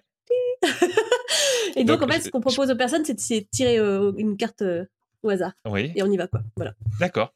D'accord. Donc, je sais pas si il y en a tellement. Mais, plutôt, plutôt pour s'entraîner ou plutôt vraiment pour, pour se lancer et, indépendamment de, comment dire, des caractéristiques de base de l'association, euh, se dire de toute façon, euh, à terme, il faudra passer par toutes et qu'on commence par l'une ou par l'autre. Euh, c'est quoi ah oui. Alors en fait, dans les ateliers que l'on fait, pour, quand on, dans les gens déjà dans mon asso, quand j'interviens, on leur fait piocher pour faire, pour expliquer. Donc c'est plutôt pour la, pour expliquer, etc. Mais en vrai, quand on, quand on travaille sur son propre modèle économique d'association, il y en a qu'on va aller chercher tout de suite. parce que effectivement, comme tu disais, il y, y, en a qui sont actionnables plus facilement. Donc tout ce qui est don, par exemple, c'est à aller ouvrir en premier. Don adhésion, c'est à ouvrir en premier. Et puis euh, euh, le mécénat, c'est uniquement si on est d'intérêt général qu'on a le droit d'aller actionner ce levier-là. Donc il faut déjà bien se poser la question. La vente aussi, on peut y aller un petit peu au départ en, accessoire. Donc ça, c'est des choses qu'on peut tout de suite le, faire. Et puis après, les cartes à piocher tout de suite, c'est subvention et appel à projet. D'accord. Voilà. Donc on va dire don, adhésion, subvention, appel à projet. Il faut y aller tout de suite. Ok. Tu, peux nous expliquer un petit peu ce que c'est qu'un appel à projet dans, dans, un cas comme le tien, par exemple, ou, ou peut-être un, exemple de, de, quelqu'un mmh. qui est euh, d'une des 120 personnes, je sais pas? Oui, bah, je vais prendre un exemple d'un adhérent, d'une adhérente. On va prendre l'exemple de Anne, qui euh, est dans la région lyonnaise, qui euh, a, est une entrepreneuse, qui a créé l'association Mille Vies. Et l'association Mille Vies, elle avait pour projet d'ouvrir un café-librairie associatif intergénérationnel. Ok. Donc l'idée, c'était de permettre de créer des binômes, euh, une personne plus jeune, une personne plus âgée, de créer la rencontre entre de tous les âges dans ce café et puis de permettre de casser la solitude des personnes plus âgées. et puis de, mettre aussi d'ajouter l'aspect librairie parce que Anne a été libraire et était passionnée par voilà tout, ça dans une commune de la, métropole de Lyon. Voilà. Et euh, bah Anne, pour se lancer, pour ouvrir un café, t'imagines les investissements qu'il fallait? C'est juste énorme. Et donc Anne a répondu à un appel à projet de d'une fondation dont euh, l'appel à projet l'appel à projet s'appelait Rêve de vie. Ok. Donc ça veut dire que tu as une fondation de famille, je crois en l'occurrence, euh, c'est-à-dire c'est une famille qui avait qui a fortuné, qui a décidé de mettre son argent au profit de enfin au profit de l'intérêt général. Donc la famille a créé une fondation qu'on appelle une fondation de famille. Et donc, elle va euh, lancer un appel à projet pour dire, regardez, euh, vous qui cherchez des fonds, nous sommes là, nous allons euh, offrir 50 000 euros à quelqu'un, ou 100, enfin, nous allons offrir de l'argent à quelqu'un, mais pour cela, vous devez nous envoyer vos candidatures. Et donc, l'appel à projet, c'est comme un cahier des charges de des critères et de ce que la fondation voudrait avoir et à qui la fondation voudrait donner de l'argent. Donc, c'est ça un appel à projet. Et donc, tu, souvent, il y, y, a, y, a, un timing assez, assez court, entre un ou deux mois max pour pouvoir répondre, parfois moins, parfois c'est 15 jours. Et euh, voilà, tu, tu vois, euh, tu, tu, tu, découvres cet appel à projet en ligne, généralement, ou par réseau, et tu fais Oh T'as les papillons dans le ventre, que tu dis C'est pour moi Donc, tu complètes tout le, tout le dossier, qui souvent est très important. Les dossiers sont quand même, euh, en général, très longs, très difficiles à compléter. Ouais. ouais, souvent, j'ai l'impression parfois qu'on passe autant de temps à réaliser son impact que à financer son impact, c'est-à-dire à chercher les fonds pour financer l'impact. ça, c'est un peu une catastrophe. Hein. Le dossier, les dossiers sont trop difficiles, trop compliqués, trop lourds. Ça va pas du tout. Ça aide personne, en fait. Ah Bref, donc on répond à un dossier, on envoie sa candidature, la fondation va euh, ausculter les résultats et dire oui, non, oui, non, parce que. Et puis euh, ensuite, il va y avoir une sélection en un, deux ou trois fois. Et donc Anne, a répondu à cette euh, fondation qui disait rêve de vie. Vous nous dites ce que vous avez envie de faire, vous nous dites combien vous avez besoin d'argent, et hop, paf, si vous êtes sélectionné, on vous donne tout. C'est juste, c'était juste incroyable. Non mais la, la famille, la famille incroyable. Et donc Anne, elle s'est dit, bah, c'est son, son credo. Elle nous dit toujours, oublie, oublie que t'as aucune chance, fonce. Si on a entendu, ça peut marcher. et en fait, ça a marché. Anne, elle a répondu à cette fondation de famille pour dire bah, Moi, je veux créer un café intergénérationnel, librairie associatif, euh, pour créer du lien, pour casser la solitude, pour sortir les, voilà, pour les personnes âgées de, leur solitude, etc. Et elle a dit J'ai besoin de 50 000 euros pour faire ça. Elle s'est dit bah, Ça coûte rien de répondre. Paf, elle a répondu. Elle a été envoyée à Paris en finale pour euh, pitcher son projet devant le jury mis en place par la fondation. Elle s'est dit J'y vais, mais je sais même pas pourquoi j'y vais, parce qu'elle s'est dit Jamais je vais y arriver. Elle est partie à Paris. Elle est revenue et en fait, elle a gagné. Et donc, elle a eu 50 000 euros de cette fondation euh, pour l'aider à monter son projet. Et euh, depuis, elle a réussi à réunir 50 autres 1000 euros après avec plein d'autres financements, dont la mairie, dont d'autres fondations, etc. Et donc, elle a réuni les 100 000 euros de, de, tour de table pour ouvrir son café. Et maintenant, il est ouvert depuis plus de 6 mois. Il tourne et elle a déjà 300 membres. Et c'est incroyable. Super. Bon, pour les Lyonnais qui, qui, qui, écoutent là, vous savez, vous savez où aller. Comment ça s'appelle? Ça s'appelle euh, Mille Vies, Café Mille Vies à Saint-Genis-Laval. Bon, bon, moi je connais pas, mais il y en a peut-être qui connaissent. En plus, euh, le dernier épisode qui est sorti, c'était déjà une lyonnaise qui, euh, ah qui, répondait à mes questions. Donc, donc peut-être qu'il y en a qui sont, qui sont encore là, des, lyonnais. D'accord, bon, ok, donc c'est beaucoup plus clair cet, cet exemple d'appel à projet avec, mmh avec une fondation. tu as parlé de mécénat aussi à un moment. Tu peux nous expliquer un petit peu ce que c'est, comment ça marche? Ouais, génial. Le mécénat, c'est un bonheur. Alors, il faut juste dire que mécénat égale défiscalisation. D'accord. Égale intérêt général. C'est des mots-clés, tu sais, à mettre ensemble. Il faut, en faut en faire une, un réflexe. Ouais. Voilà. Donc, tu ne peux faire appel au mécénat que si tu es un organisme d'intérêt général. Ok. Et alors, comment tu es un organisme d'intérêt général? Est-ce que toutes les associations euh, dont, dont, tu nous parles depuis le début sont automatiquement dans ce, dans ce cadre-là? Eh ben non, ce serait trop beau. ok. Donc, non, non, ce serait trop beau. Alors, tu veux que je fasse une parenthèse là-dessus? Oui. Euh, volontiers. Donc, euh, en fait, il y a deux reconnaissances dans le monde du non lucratif. Il y a l'intérêt général, c'est la première marche. Et quand tu es d'intérêt général, tu peux prétendre à l'utilité publique, deuxième marche. Donc, tu as peut-être déjà entendu parler de fondations d'utilité publique, d'associations reconnues d'utilité publique. Ouais, c'est des, des mots qui j'ai déjà entendu passer, mais je ne sais pas à quoi ça correspond. Voilà, donc ça te parle. Eh ben, il y en a très très peu euh, en, France parce que les critères sont très très durs pour être dans la deuxième marge de l'utilité publique. C'est par exemple des très grosses comme la Croix-Rouge ou euh, des, historiques, des choses comme ça. Mais l'intérêt général, en revanche, c'est accessible. L'utilité publique, généralement, je dis aux entrepreneurs, ça sert à rien de, de viser ça. Faut, il y a des critères de ouf, faut trois ans, plein d'argent, plein de membres. Enfin, c'est pas pour tout de suite. voilà. et, mais, et puis, euh, voilà. Et après, après, tes statuts passent au ministère et c'est très compliqué de faire quoi que ce soit. Mais bon. Donc là, l'intérêt général, c'est la première marche. La loi dit que euh, toute association a le droit de s'auto-évaluer pour voir si elle respecte ou non les critères d'intérêt général. Ce sont les impôts qui donnent les critères, hein, comme toujours. Et donc, tu as, euh, nous, on explique aux membres exactement comment faire, on les accompagne, on leur pose toutes les questions, on, les, on a tout mis sur le programme. Et donc, pour pouvoir euh, être d'intérêt général, il faut en fait respecter une gestion, de, une gestion désintéressée. C'est important. Ça veut dire que les, les personnes qui dirigent l'association sont bénévoles. Ouais. Ce qui est le cas, hein, les, les gouvernants sont bénévoles. Ouais, ouais. Il, faut, euh, il faut en fait avoir euh, un nombre non restreint de bénéficiaires. Donc, ça veut dire qu'il faut avoir un cercle large de bénéficiaires. Il faut aider beaucoup de gens. Si ton association, elle est par exemple pour aider les personnes qui habitent au quatrième étage de l'immeuble machin, de la rue truc, de la ville machin, ça Ouais. marche pas. Ah, je comprends. Voilà. Euh, et puis, alors attends, il faut, il y a aussi un dernier critère. Et bien sûr, comme je suis en ligne, je l'ai plus en tête. attends, je vais le chercher tout de suite. Euh, mon dernier critère, c'est pas possible que je l'ai pas en tête. Euh, gestion des intéressés. Ah oui, une euh, non lucrative. Donc gestion euh, bénéficiaire large, et en fait, il faut une activité non lucrative. Mais euh, le, troisième, toutes les associations euh, sont dans ce, cadre- dans ce cadre-là. Dans l'activité non lucrative, Oui. Eh ben, ça dépend. Tu vois, tu te rappelles tout à l'heure quand on parlait des, des branches de la recherche de fonds, quand on parlait de la vente? Oui. Si tu fais trop de ventes, et que ça, ça n'est plus accessoire la vente chez toi, mais que Ah ça oui. représente beaucoup de pourcentage de ton budget, Oui. la vente n'est plus accessoire, tu vas être considéré comme lucratif. Ouais, ouais. Mais et- et Donc, et finalement, aussi considéré comme, euh, co- comment tu, comment tu m'as dit, entreprise fiscalisée ou je sais, Association fiscalisée. association. Ouf, oui. Ouais, si tu fais fou, trop hein. de ventes, oui. ouais, si tu fais trop de ventes, tu vas être considéré, tu vas être non, tu seras plus d'intérêt général. Oui. Et en plus, tu risques d'être fiscalisé. Voilà, ok, ok, d'accord. Voilà. Donc mécénat, c'est euh, au regard de, de, de la reconnaissance d'intérêt général, tu dois être bien dans les clous. faut faire Oui. super attention parce que l'amende, elle est mouse costaud. Ouais. Alors, en fait, en, en fait si, si une association s'est mal évaluée Eh ben oui. et qu'elle a euh, donné des, des reçus fiscaux, des avantages fiscaux euh, suite à ses dons, aux dons qu'elle a reçus, elle doit rembourser tous les avantages fiscaux donnés, Mhm. émis. D'accord. Bon, et les mécènes C'est qui? Voilà. Donc, on en revient. Quand on est d'intérêt général, ferme la parenthèse là-dessus, Oui. euh, le mécénat, en fait, il y a trois types de mécénat. Un, deux, trois. Que je me retrouve le bon chiffre. il y a trois types de mécénat. Il va y avoir le mécénat financier. Mhm. Donc, c'est une fondation ou une entre, euh, enfin, c'est une fondation qui va donner de l'argent D'accord. ou une entreprise qui va donner de l'argent. Voilà. Et en contrepartie, tu lui fais un reçu fiscal du montant de. Elle peut défiscaliser de ses impôts sur les sociétés. C'est les trois quarts ou 75% ou je, ou je confonds?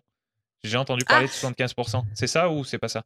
Alors, 75%, c'est pour les, la deuxième marche de la reconnaissance, c'est l'utilité publique. Ok, d'accord. Mais si tu une structure de la première marche de l'intérêt général, c'est 60% pour les 60. entreprises. Ok, Ouais. Et pour les particuliers, c'est 66% que tu peux défiscaliser. d'accord. Très bien. Et, et donc, c'est l'intérêt de la deuxième marche, tu vois, tu l'as vu, c'est que quand Ah tu es d'utilité publique, tu peux aller jusqu'à 75%. Ouais, je comprends. Donc, euh, ça, c'est le mécénat financier. Ensuite, Ouais. tu as le mécénat en nature. Ça veut dire que plutôt que tu aies besoin d'acheter euh, des tables, des chaises, eh ben, Ouais. je vais t'offrir, je vais te donner des tables, des chaises. Et l'association PAF fait un reçu fiscal du montant des tables et chaises. Mhm. Et ensuite, il y a le mécénat de compétences. Donc là, c'est une entreprise qui dit plutôt que tu vas, plutôt que de euh, devoir payer une étude euh, lambda ou un site internet, euh, la création d'un site, eh ben, le- c'est l'entreprise qui va réaliser le site pour toi, Mhm. qui va mettre ses salariés au travail pour toi, pour réaliser la mission pour toi, gratuitement. Et toi, tu vas donc faire un reçu fiscal du montant, clac, de, euh, de, la, de la mission. D'accord, Mais tu n'as pas sorti d'argent. d'accord. Et tu t'as parlé d'entreprise à chaque fois. euh, les, des, des individus peuvent faire, alors peut-être pas pour le mécénat de compétences, mais, mais pour, pour les deux autres, ils peuvent, euh, ils peuvent faire des dons en, en, nature ou des dons financiers et, et- et déduire leurs impôts aussi? Oui, oui, oui, complètement. Ça marche aussi, ça, les dons en nature, les, euh, bien sûr, les dons euh, en numéraire, en, en argent, ça marche aussi. Et puis, le don en temps, bah, ça s'appelle du bénévolat, en fait, et du, ou du pro bono, quand on est des particuliers. Ouais. Ouais. Mais du coup, là, par contre, il n'y a pas de- il y a pas d'impact sur ces impôts? Alors, en fait, euh, si, sur le don euh, financier, Oui, oui, mais je veux dire, Si, pas, si, pas, sur le, pas sur le don de compétences, pas sur le don de son temps. bah, en fait, pour pouvoir, euh, pour pouvoir le faire au niveau compétences, il faut quand même avoir une structure morale derrière. Oui, voilà. Il faut une personne morale parce qu'il y a tout un papier, tout plein de papiers à faire. Donc, euh, oui, puis il y, a une sorte de il y a une sorte de facturation en fait. Oui, il y a une sorte de facturation. Donc, si la personne est en entreprise unipersonnelle, je pense que ça marche. Mais si c'est pas, voilà, si c'est un, particulier, là, on va parler de bénévolat en fait. Oui, ok. Bon, mais c'est très clair. Bon, bon, mais c'est, je crois que c'est, je crois que c'est clair sur le sur le mécénat. Euh, alors, est-ce que, est-ce que tu pourrais, tu nous l'as déjà un petit peu dit, mais je te pose la question pour que tu ailles vraiment directement dessus. Mmh qu'est-ce qui, euh, qu'est-ce qui t'a vraiment attiré dans, dans, dans, ce, dans ce sujet-là, dans ce domaine-là de, de, de, l'entrepreneuriat en, association, euh, ou même, j'ai envie de dire presque de l'association d'une mmh. manière générale. Qu'est-ce qui te. Voilà, explique, explique-nous un, un, petit peu ce qui, te, ce qui t'attire là-dedans et ce qui fait que tu travailles vraiment, voilà, tu t'y consacres, tu, tu as, tu t'as dit que tu avais mis beaucoup d'argent à toi dedans, mmh. dans, cette, dans cette association. Voilà. Décris-nous ça, s'il te plaît. en fait, en gros, qu'est-ce qui fait que je suis tombée dans la marmite quand j'étais petite? En fait, oui, ou petite, je sais pas, peut-être que. Parce que oui, tu, m'as dit que ça faisait un moment que tu travaillais avec, des associations, mmh. mais, mais soit vraiment longtemps dans le passé, soit, soit ces dernières années. Tu, tu, tu nous décris ce que tu ressens. Eh bien, en fait, j'y suis tombée par hasard. Euh, je suis tombée par hasard dans les associations et j'y suis restée pour les fous rires. D'accord. voilà. Et après, j'ai continué par les, pour les impacts. On va dire ça comme ça. D'accord. Hasard, fou rire, impact. ok, bah là, faut, faut, que tu, faut que tu développes là, absolument. ok. Euh, donc, euh, comme je disais, j'ai toujours travaillé dans des associations. Donc, il faut remonter à la fin de mes études. Oui. Et euh, parle-nous de tes études vite fait. Ah, ça fait quoi? J'ai fait, alors, euh, j'ai fait un, à l'époque, c'était euh, euh DUG et licence. Maintenant, c'est licence euh, de 1 à 3, je crois. Ouais. Mais donc, Bac plus 1 et Bac plus 3 en administration économique et sociale des entreprises. OK. Qu'on appelait AES, qui était le, le c'était la suite directe du Bac ES. OK. Voilà. Ensuite, en Bac plus 4, j'ai fait un Master 1 marketing et vente. Ouais. Et en master 2, donc bac plus 5, j'ai fait euh, master marketing et euh, marketing territorial, développement économique de territoire. Ok. Ouais, c'était trop bien.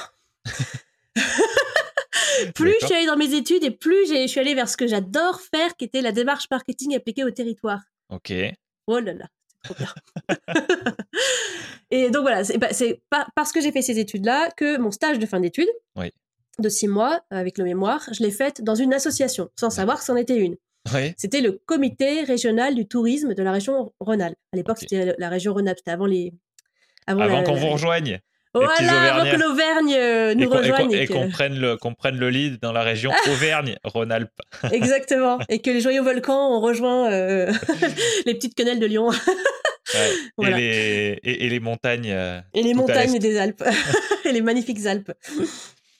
Donc euh, oui, alors voilà, c'était avant. Donc euh, j'ai fait mon stage là-dedans, qui était le bras armé de la, de la région pour le tourisme. Et c'était donc une association, le 1901, qui portait ce bras armé de la région pour le tourisme. Donc j'ai fait mon stage de fin d'études là-dedans et euh, j'ai adoré, j'ai trouvé ça génial. Et donc je cherchais du travail après mon stage et j'ai eu la chance, grâce à ce stage, de de pouvoir candidater à deux associations dont la déléguée générale partait en congé mat gros coup de peau. Et en fait, moi, je me renseignais à la fin de, mes, de mon stage, je demandais à tous les salariés, tous mes collègues de ce CRT, CRT, Comité régional du tourisme, je leur disais, mais qu'est-ce que je peux faire à votre avis comme métier? Je ne savais pas vraiment, en fait, ce que je ah. pouvais faire. Parce qu'en plus, dans, mes études à, l'IAE de Lyon, les profs euh, nous ont souvent dit, et j'en ai, il y a un prof qui m'a dit une chose que j'ai toujours euh, gardée en mémoire, c'est dans le territorial, il va falloir créer votre poste. Parce qu'il faut se remettre, hein, c'était il y a 16 ans en arrière, donc euh, c'était encore jeune, en fait, le territorial, le développement économique du ah territoire. Ça faisait que 10 ans que ça existait. Il n'y avait pas beaucoup de managers de centre-ville. C'était, c'était encore jeune, alors qu'aujourd'hui, euh, c'est très, très développé, mais c'était pas encore extrêmement développé à l'époque. Donc, on nous avait dit, il faut créer votre poste. Donc, moi, j'étais là en train de demander à mes collègues, qu'est-ce que je peux faire? Qu'est-ce que je peux créer comme poste? Qu'est-ce que t'en penses? Et donc, les, les collègues m'avaient dit, bah, il y a des trucs super qui ont, et ils m'avaient dit, tu peux euh, devenir animatrice de trucs super, de bidules pour faire plein de choses. voilà, super. Et là, j'étais, ok, je comprends rien à ce que tu dis, mais c'est pas grave. Et en fait, ce dont il me parlait, et, je l'ai compris après, c'était, je pouvais être délégué général d'associations qui portent des projets, qui portent des actions, qui portent des causes. Ok. Parce que ça, même eux, ils ne savaient pas l'expliquer. pour dire à quel point c'était flou, flou, flou, flou. Et donc voilà, donc j'ai eu la chance d'être prise pour un des deux postes et de remplacer une personne qui partait en congé mat pendant un an. Oui. Et donc c'était dans une association. C'est là, là où le fou rire arrive c'est que pendant cette année où, donc, je plongeais dans le, monde du travail pour la première fois véritable, malgré des, jobs d'été, tout des jobs d'étudiants, mais c'était dans mon vrai travail, on va dire. Et là, je pilotais cette association qui avait 50 membres dans toute la région euh, Rhône-Alpes. Et euh, j'avais des conseils d'administration. Donc, c'est la fameuse gouvernance des assos, les, les, personnes élues par les autres pour diriger l'association. Et à un moment, tu m'avais demandé d'ailleurs, je crois, par rapport au bureau, en fait, le CA, il choisit son bureau. Donc, du, dans le CA, on extrait le bureau. OK. Et souvent, Ok. le bureau, c'est président, vice-président, secrétaire, trésorier. On peut Ok. tout mettre au féminin, hein, bien sûr. Voilà. Donc, souvent, c'est ça. Et donc, dans- souvent, dans le sport, il n'y a pas les CA, il n'y a que les bureaux, mais c'est OK, en fait. Ça marche très, très Ok, bien. je comprends, je comprends. Voilà. Donc là, il y avait bureau et CA. Et donc, j'étais dans un CA. Euh, donc, en tant que DG, délégué général, j'animais le CA, ce qui est normal. Et là, euh, j'avais les, membres, c'était trop drôle. C'était des gens très sérieux. On faisait des choses très sérieuses. hein. C'était financé par la région Rhône-Alpes à 100%. C'était très, très sérieux ce qu'on faisait. Mais c'était, on le faisait avec, sans se prendre au sérieux. Et donc, ils me faisaient rire. Les, administrateurs me faisaient rire. Donc, j'avais des fous rires. Et le premier, la première fois que j'ai eu un fou rire en CA, alors j'étais pourtant un peu stressée quand même. Je, dé- débutais, petite jeune, tout ça, devant tous ces grands, euh, ces grands messieurs et ces grandes dames. Et ben non, fou rire, coup sur coup. Et je me suis dit, mais attends, un job où je peux rire, on me fait rire et c'est OK. Et en même temps, on peut faire des choses très sérieuses, mais jamais plus je vais le quitter, quoi. Ah ouais, non mais c'est un- Voilà c'est- pour ça que c'est pour ça que je voulais que tu creuses parce que parce que c'est je trouve que c'est assez inspirant ce que tu ce que tu racontes là. Ah bon? Mais oui, mais oui pour pour pour tous les gens parce que je pense qu'il y en a plein qui Mm. euh, qui sont pas très heureux dans leur job. Toi, Hmm. tu es en train de nous décrire un, un cas où euh, une situation et puis que tu as, retrouvé du coup plusieurs fois. Hein, C'était pas juste une fois, c'est ce que tu nous dis. Ah non, t'as- tu t'es retrouvé dans une situation où, où, où tu as fait des choses intéressantes, sérieuses, mais dans un cadre où, qui, laissait place à, Hmm. à de l'humain, à de la joie, à du, à du rire. Donc c'est pour ça que tu as, bien fait de décrire ça. Bah, ça a été vraiment. Je te peux dire que ce jour-là, je découvrais un métier. Hein. Je connaissais pas du tout. Je découvrais ce métier de délégué général que personne ne connaissait. Ouais. Et je me suis dit, mais ce métier, je vais le garder. Il est fait pour moi. Hmm, Et donc, ce jour-là, je me suis dit, bah, je vais faire ça toute ma vie, en fait. Et donc, quand la personne est revenue prendre son poste, Ouais. je suis repartie. Et ben, j'ai cherché un poste de DG. Eh ben oui, j'ai cherché la même chose. Et donc voilà, c'est pour ça, c'est comme ça que j'ai continué pendant 16 ans. Voilà. D'accord. On est d'accord que ce jour-là, là où, tu- où- où tu as eu le fou rire, le premier, euh, dans toute la salle, vous étiez combien d'ailleurs dans cette salle? Oh, une vingtaine de personnes. C'est une vingtaine de personnes. Ok. Dans toute la salle, tu étais la seule qui pouvait pas voter par rapport à l'association. On est d'accord? Oui. Ah oui, bien sûr, tout à fait. Ouais, d'accord. Parce que on est d'accord que euh, quelqu'un dans ton rôle ne peut pas faire partie du CA. Alors, euh, la loi ne dit pas que c'est interdit. Ah d'accord, ok. Tu peux être salarié de l'assaut en étant membre, mais moi, je le recommande pas du tout. Je, je- je trouve que c'est être jugé parti, c'est prendre des risques, enfin, c'est quand même bizarre. Donc, euh, c'est pour ça que les assopreneurs, la seule façon d'en vivre, c'est de devenir délégué général fondateur, donc salarié de son assaut. Oui. Dans ce cas-là, il faut démissionner. Moi, je conseille de démissionner du poste de président, du poste de, de démissionner en fait de, de, toute, euh, de tout mandat pour Ouais. Et même euh, plus être adhérent en fait, pour vraiment passer de l'autre côté et pas être jugé parti. Ça doit être une petite déchirure, non? C'est dur, ouais. C'est très dur, mais t'as pas le choix, en fait. T'as pas le choix. Hmm. Parce que je vais, te- je vais te dire, en fait, c'est- là on sort du, de l'aspect euh, pourquoi j'ai fait ce travail, tout ça. On Oui. revient sur les, les, l'assopreneuriat, entreprendre en asso, en fait. C'est que il y a, la, la loi donne la possibilité à certaines assos de, dans certains cas, tu as le droit d'avoir un, un président ou une présidente salariée. Ouais. Mais c'est tellement difficile pour le, y avoir droit. Les, les critères dans lesquels tu dois rentrer, c'est tellement un petit trou de souris de rien du tout. Mhm. euh, et que nous, on est des grands arbres de vie, tu vois, ça rentre pas, passe pas. Ouais. Les critères passent pas. En gros, il faut avoir beaucoup d'argent, il faut avoir euh, beaucoup, beaucoup d'adhérents et il faut être euh, une association d'au moins trois ans. Donc, de toute façon, ça n'est pas possible pour les assopreneurs avant trois ans si jamais ils, a- ils- ils ont les autres critères. Oui. C'est impossible, en fait. Donc, donc, on peut pas le faire. Hmm. Donc, la seule solution pour que les, les membres aient un salaire, Eh ben oui. Entreprendre pour pas être en souffrance, il faut, un- comme on le disait, il faut un salaire, il faut le pôle emploi, il faut la retraite, il faut voilà. C'est comme ça qu'on est pérenne et c'est comme ça qu'on pérennise son assaut parce que nous-mêmes on est bien pérenne en fait. Hmm. C'est le premier pilier, hein, ça. L'assopreneur à l'aise dans ses fonctions ou un DG à l'aise dans ses fonctions. Et donc bah, c'est pour ça qu'on doit, euh, on doit quitter la, on doit quitter la, la, la gouvernance en fait Ouais. et passer salarié. Et oui, c'est dur, c'est très dur. Mais c'est pour ça que je te disais que le, la grande différence entre l'entrepreneuriat lucratif classique et l'entrepreneuriat social avec une association, qui est différent de l'entrepreneuriat social ESS en Oui. entreprise, c'est qu'il y a un lâcher prise de tout. Ouais. Mais il faut être prêt à tout lâcher, quoi. Sinon, tu peux pas y aller, en fait. Ou tu pourras pas en vivre. Ouais. Ouais, donc Voilà. ça, ça fait, ça fait Mais c'est bien, venez. ouais, ce que, ce que je veux dire, c'est que quand tu es, au courant de ça, enfin, quand la personne est au courant de ça, ça écrème, ça, ça, ça, tout de suite, tout de suite, tu. Mm. J'imagine que toi, tu dois mm. rencontrer des gens en échangeant avec eux. Tu dois clairement dire à certains, ah ben, ça, a priori, c'est pas pour vous. Oui, il y a des personnes qui. Parce qu'en fait, oui, il y a beaucoup de gens qui viennent me voir en disant Claire, c'est quoi qui serait plus intéressant pour moi? Entreprendre en association ou en entreprise pour mon projet? Hmm. Et je leur dis un, un, un, c'est pas, les bonnes, c'est pas la bonne question à se poser. Il n'y a pas de plus intéressant. Parce qu'il n'y a aucune solution miracle. Il y a est-ce que je suis prêt à, à embrasser les, les, euh, les fondamentaux du, de l'entrepreneuriat en association ou pas? Et donc, tu vois, je leur donne. j'ai fait un quiz en fait. Tada Entreprendre association. Je ne l'ai pas dit tout à l'heure, hein, mais euh, vous serez certains d'entre vous écouteront uniquement euh, pour voir euh, pour voir ce que ce que nous montre Claire ces petites cartes qui sont qui sont très belles en plus et, très détaillées. Euh, allez faire un tour sur sur la page sur la page YouTube de sur la ah chaîne YouTube je devrais dire de, principes fondamentaux. Vous pouvez retrouver vous pouvez tout retrouver mais mais voilà ceux qui sont déjà sur YouTube voient voient les cartes de, de Claire vas-y remonte plus près, un petit peu plus près. Voilà. Faites le, Entreprendre en association, elle se, fait, elle se fait pour vous. Euh, faites le test, ok. Et après, effectivement. Il y a quatre questions. Oui.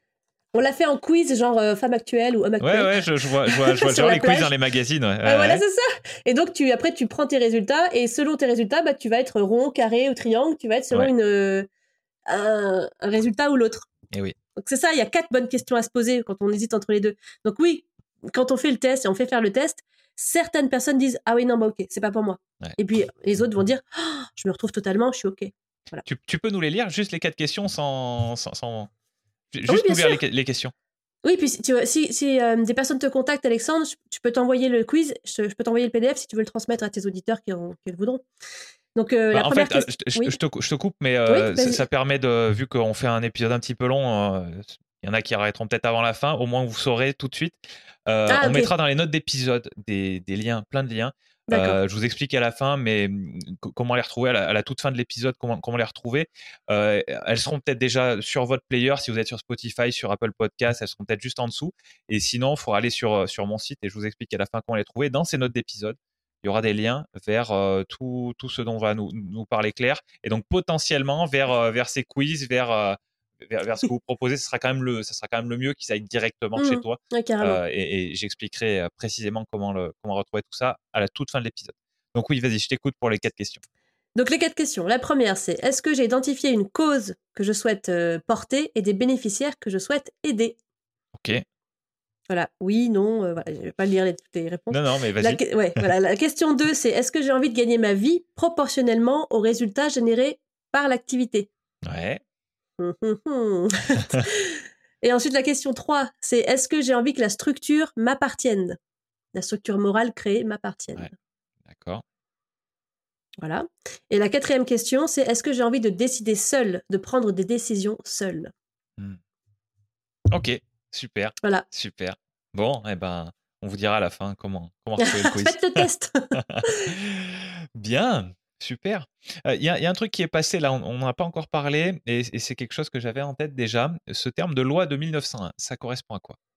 Ah oui, alors carrément. En fait, la, mmh, la loi 1901, c'est. Alors, je vais me remettre sur mes petites dates, comme ça, je dis exactement les bonnes choses. Clac.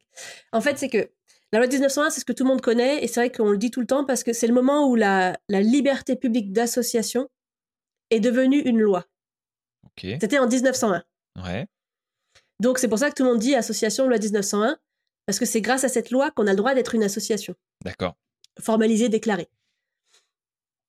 Voilà. Donc euh, voilà, c'est ça. Donc, donc toutes les associations dont on parle depuis le début euh, sont dans le, sous le cadre de cette loi, en fait, dans le cadre de cette Oui, c'est ça.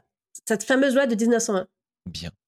Bon, super. Voilà. Donc j'ai quelques autres euh, dates, mais je sais pas si ça t'intéresse ou ah pas. Bah, vas-y, je sais pas si dis-moi et après je te dirai ah non, ça, ça m'intéresse pas. Oui, voilà. Au pire, tu, diras non, nul.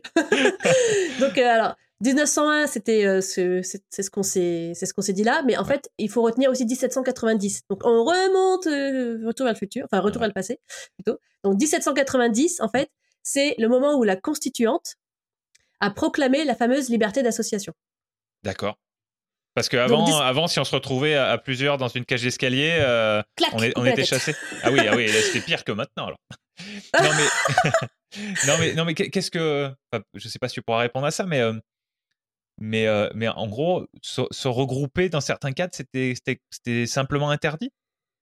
Alors, j'avoue que j'ai pas les, j'ai pas ça en tête, mais je, je pense que c'était pas autorisé et je pense surtout que tu pouvais pas faire prévaloir des droits. Parce que le fait d'avoir instauré une liberté d'association dans la loi, ça veut dire que l'association acquiert une personnalité morale. Ouais.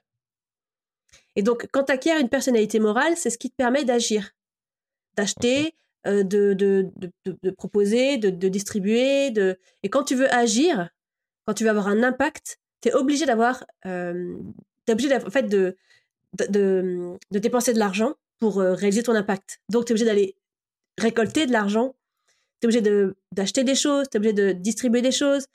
Et, donc tout ça, il faut avoir la personnalité morale pour le faire, parce que sinon, ça veut dire qu'il y a une personne qui prend tout sur son compte en banque, et c'est pas, euh, et puis les personnes qui viennent sont pas du tout assurées, la responsabilité civile. Enfin, tu vois, ça, t'es obligé en fait là, t'es obligé de donner une personnalité morale à ton association si tu veux agir. Mmh. Parce que en fait, tu, tu as le droit d'être une association sans être déclaré. Oui. Euh, trois personnes dans un garage euh, ou trois personnes dans une cage d'escalier euh, peuvent dire on est une association, on est l'association de la cage d'escalier. J'ai n'importe quoi, vraiment n'importe quoi. Mais c'est très bien comme exemple. tu rebondis sur, sur ma, ma, bêtise de tout à l'heure, moi ça me va parfaitement. On a, on a le droit d'être l'association de la cage d'escalier. On a juste choisi de ne pas se déclarer. C'est ok en fait, c'est carrément ok, on peut avoir des membres, on peut faire plein de trucs. Mais si on n'est pas déclaré, on n'a pas de personnalité morale. Ouais. Ça veut dire qu'on est juste des personnes physiques qui sont en association non déclarée. Si mmh. on veut agir, euh, acheter, protéger, servir, enfin voilà, il faut acquérir la, personnalité morale. Et l'association ne peut acquérir la personnalité morale déjà grâce à cette loi déjà de 1901 et puis euh, après euh, c'est que en se déclarant auprès de la préfecture en fait d'enclencher le, mécanisme administratif qui dit bonjour vous le grand gouvernement français je suis une nouvelle association je me déclare coucou c'est moi je suis la cage d'escalier voilà bien, bien. Et, du coup, cette, euh, ce qui s'est passé en 1790, là, euh, parce que j'ai oublié entre temps avec nos histoires de cage d'escalier.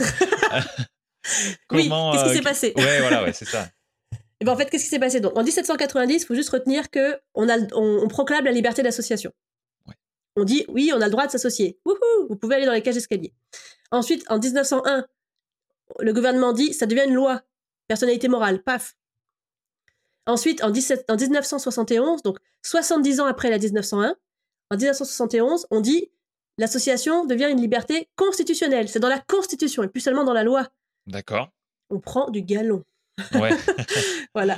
Ok. Donc voilà, c'est ça. Les s'il y a trois grandes, euh, trois grandes dates à retenir, ce sont celles-là. Il y en a plein d'autres, mais on va retenir que celle-là. Ouais, non, mais c'est bien, c'est très bien. C'est très, très bien déjà. Super, super. Qu'est-ce que. Ça, c'est pour les repas de famille, euh, dans, tu sais, la culture générale. Alors, est-ce que vous saviez que la constituante avait 1790 Eh oui ben, J'espère qu'il y en a qui feront péter leur science à partir de. Le, prochain week-end ou euh, je sais pas le prochain anniversaire. Un trivial poursuite, il faut créer ses propres questions. voilà. ah ouais, là, là, ça devient ça devient dur pour les autres là quand même. ouais. Qu'est-ce que, est-ce qu'il y a des clichés par rapport à, à l'entrepreneuriat? Euh, Bon, ok, j'ai compris. Est-ce qu'il y en a que tu veux euh, que tu veux mentionner et, euh, et, et, casser et, oh, oui. casser tout de suite Une batte de baseball là derrière moi.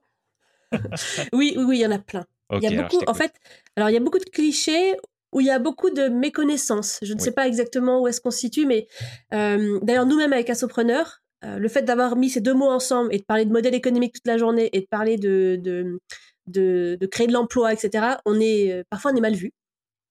Et euh, parfois on fait peur. Parce que alors à qui? le monde... Alors on va bah, aux historiques, aux, aux, structures historiques de l'associatif ou aux personnes impliquées dans des associations qui ont une autre vision de l'associatif, de, une vision plus ancienne, plus où il n'y avait pas une vision où en fait on, avait, on parlait d'argent, c'était pas bien. ah voilà, un peu, une vision un petit peu poussiéreuse, il faut le dire, mais d'un autre temps, en fait. Voilà, je respecte aussi euh, ça. Donc, alors, attends, attends, je te coupe, mais vous faites plus peur aux, associations qui, qui, qui, qui pensent que l'argent c'est mal euh, qu'aux entreprises qui pensent que le bénévolat c'est mal? Ah bah, je j'ai jamais vu une entreprise qui pensait que le bénévolat c'était mal, en fait. Donc, euh, déjà, voilà. On fait pas peur aux entreprises, ça non, ça c'est sûr. D'accord. les entreprises sont nos amis on les aime. Elles nous aiment parce qu'on a besoin aussi de travailler ensemble et on s'apporte énormément mutuellement. Mais euh, oui, oui, en fait, c'est des, oui, on nous a déjà dit, mais, euh, mais non, mais c'est pas bien ce que vous faites, ou, enfin, vous avez, on peut pas gagner de l'argent, enfin, mais on dit, mais attendez, on ne, on ne gagne pas d'argent, on a besoin de collecter de l'argent pour avoir un impact, c'est pas pareil. Donc, euh, les clichés que l'on aimerait combattre, ou en tout cas, le, on aimerait lever le voile sur certaines choses, c'est que le premier cliché, c'est on ne peut pas entreprendre en association et en vivre. C'est pas possible. On n'a pas le droit de, de, vivre de son assaut. Faux. on a le droit, c'est possible. Mais pour ça, il faut faire preuve d'un désengagement ou d'un engagement très fort ou d'un lâcher et d'un lâcher prise extrême. comme on en a parlé dans l'épisode. voilà. Si on respecte ça, oui, c'est possible. Hmm. Euh, ensuite, euh, il y a aussi un cliché qui est l'association ne doit pas mettre de l'argent de côté. Elle doit finir toujours à zéro. Elle doit, elle a collecté 10 euros, elle doit dépenser 10 euros. Oui. Faux. Sinon, si on fait ça, jamais l'association sera pérenne parce que comment on va faire pour mettre de côté, pour prévoir trois ou six mois de salaire d'avance ou d'action ou comme tout, tout, le monde en fait, il y, a, une direction des opérations à mettre en place, une programmation, un séquençage de tout ce que l'on fait. On doit pouvoir mettre de l'argent de côté, sinon on tient pas en fait la route. Mmh. Donc ça c'est aussi difficile et euh, les, les, parfois les financeurs ont du mal à le, à le comprendre ce sont souvent les, financeurs territoriaux, les, mairies. Alors les mairies soutiennent énormément les associations, donc je les remercie. Ce qu'elles font, c'est formidable. Il faut surtout continuer, surtout pas arrêter. Merci, merci, merci. Mais attention, pour qu'une association soit pérenne, il faut absolument qu'elle réussisse à mettre un peu d'argent de côté chaque année. Parce que sinon, elle n'arrivera jamais à se constituer un matelas de trésorerie pour voir venir en cas de problème. Le Covid, par exemple, ça a été euh, un, arrêt terrible pour plein d'associations. Ça a été un coupe dans les, dans les fonds, dans, les, dans plein de choses. Donc, les associations qui n'avaient pas ce petit matelas, il y, en a, y en a plusieurs qui sont mortes, en fait. Hmm. Voilà. Donc ça. Et il y a quand même des règles autour de ça? Est-ce que c'est euh, pas plus de tel pourcentage de, des ah dépenses annuelles ou non non? Pas du tout. Il y a aucune règle là-dessus. C'est simplement que parfois, quand on monte dans des budgets de, des budgets de demande de subvention ou quand, quand on monte nos budgets prévisionnels, si on montre qu'on a du report à nouveau, si on dit, bah, on a, euh, je sais pas, on a 10, 20, 30 000 euros en, banque, en caisse, pour voir venir, euh, bah, et que ça, et, ou si jamais on montre que dans notre budget, on veut euh, mettre 5 000 euros de côté, par exemple, sur notre budget annuel, prévisionnel, eh ben, on va nous dire, bah, vous avez pas besoin de demander une subvention de 5 000, puisque vous mettez de côté 5 000. oui, mais non, ça n'a rien à voir. voilà. Donc, c'est un peu difficile à expliquer. Hmm. Donc, il faut mettre de côté, sinon ça marche pas. Ok. Comme chez les gens. Voilà, bah oui, et comme chez les entreprises, en fait quelle entreprise a zéro sous sur son compte pour revenir? C'est aucune, quoi. Hmm. Super. Il y a aussi un, préjugé sur le modèle économique des associations. Ouais.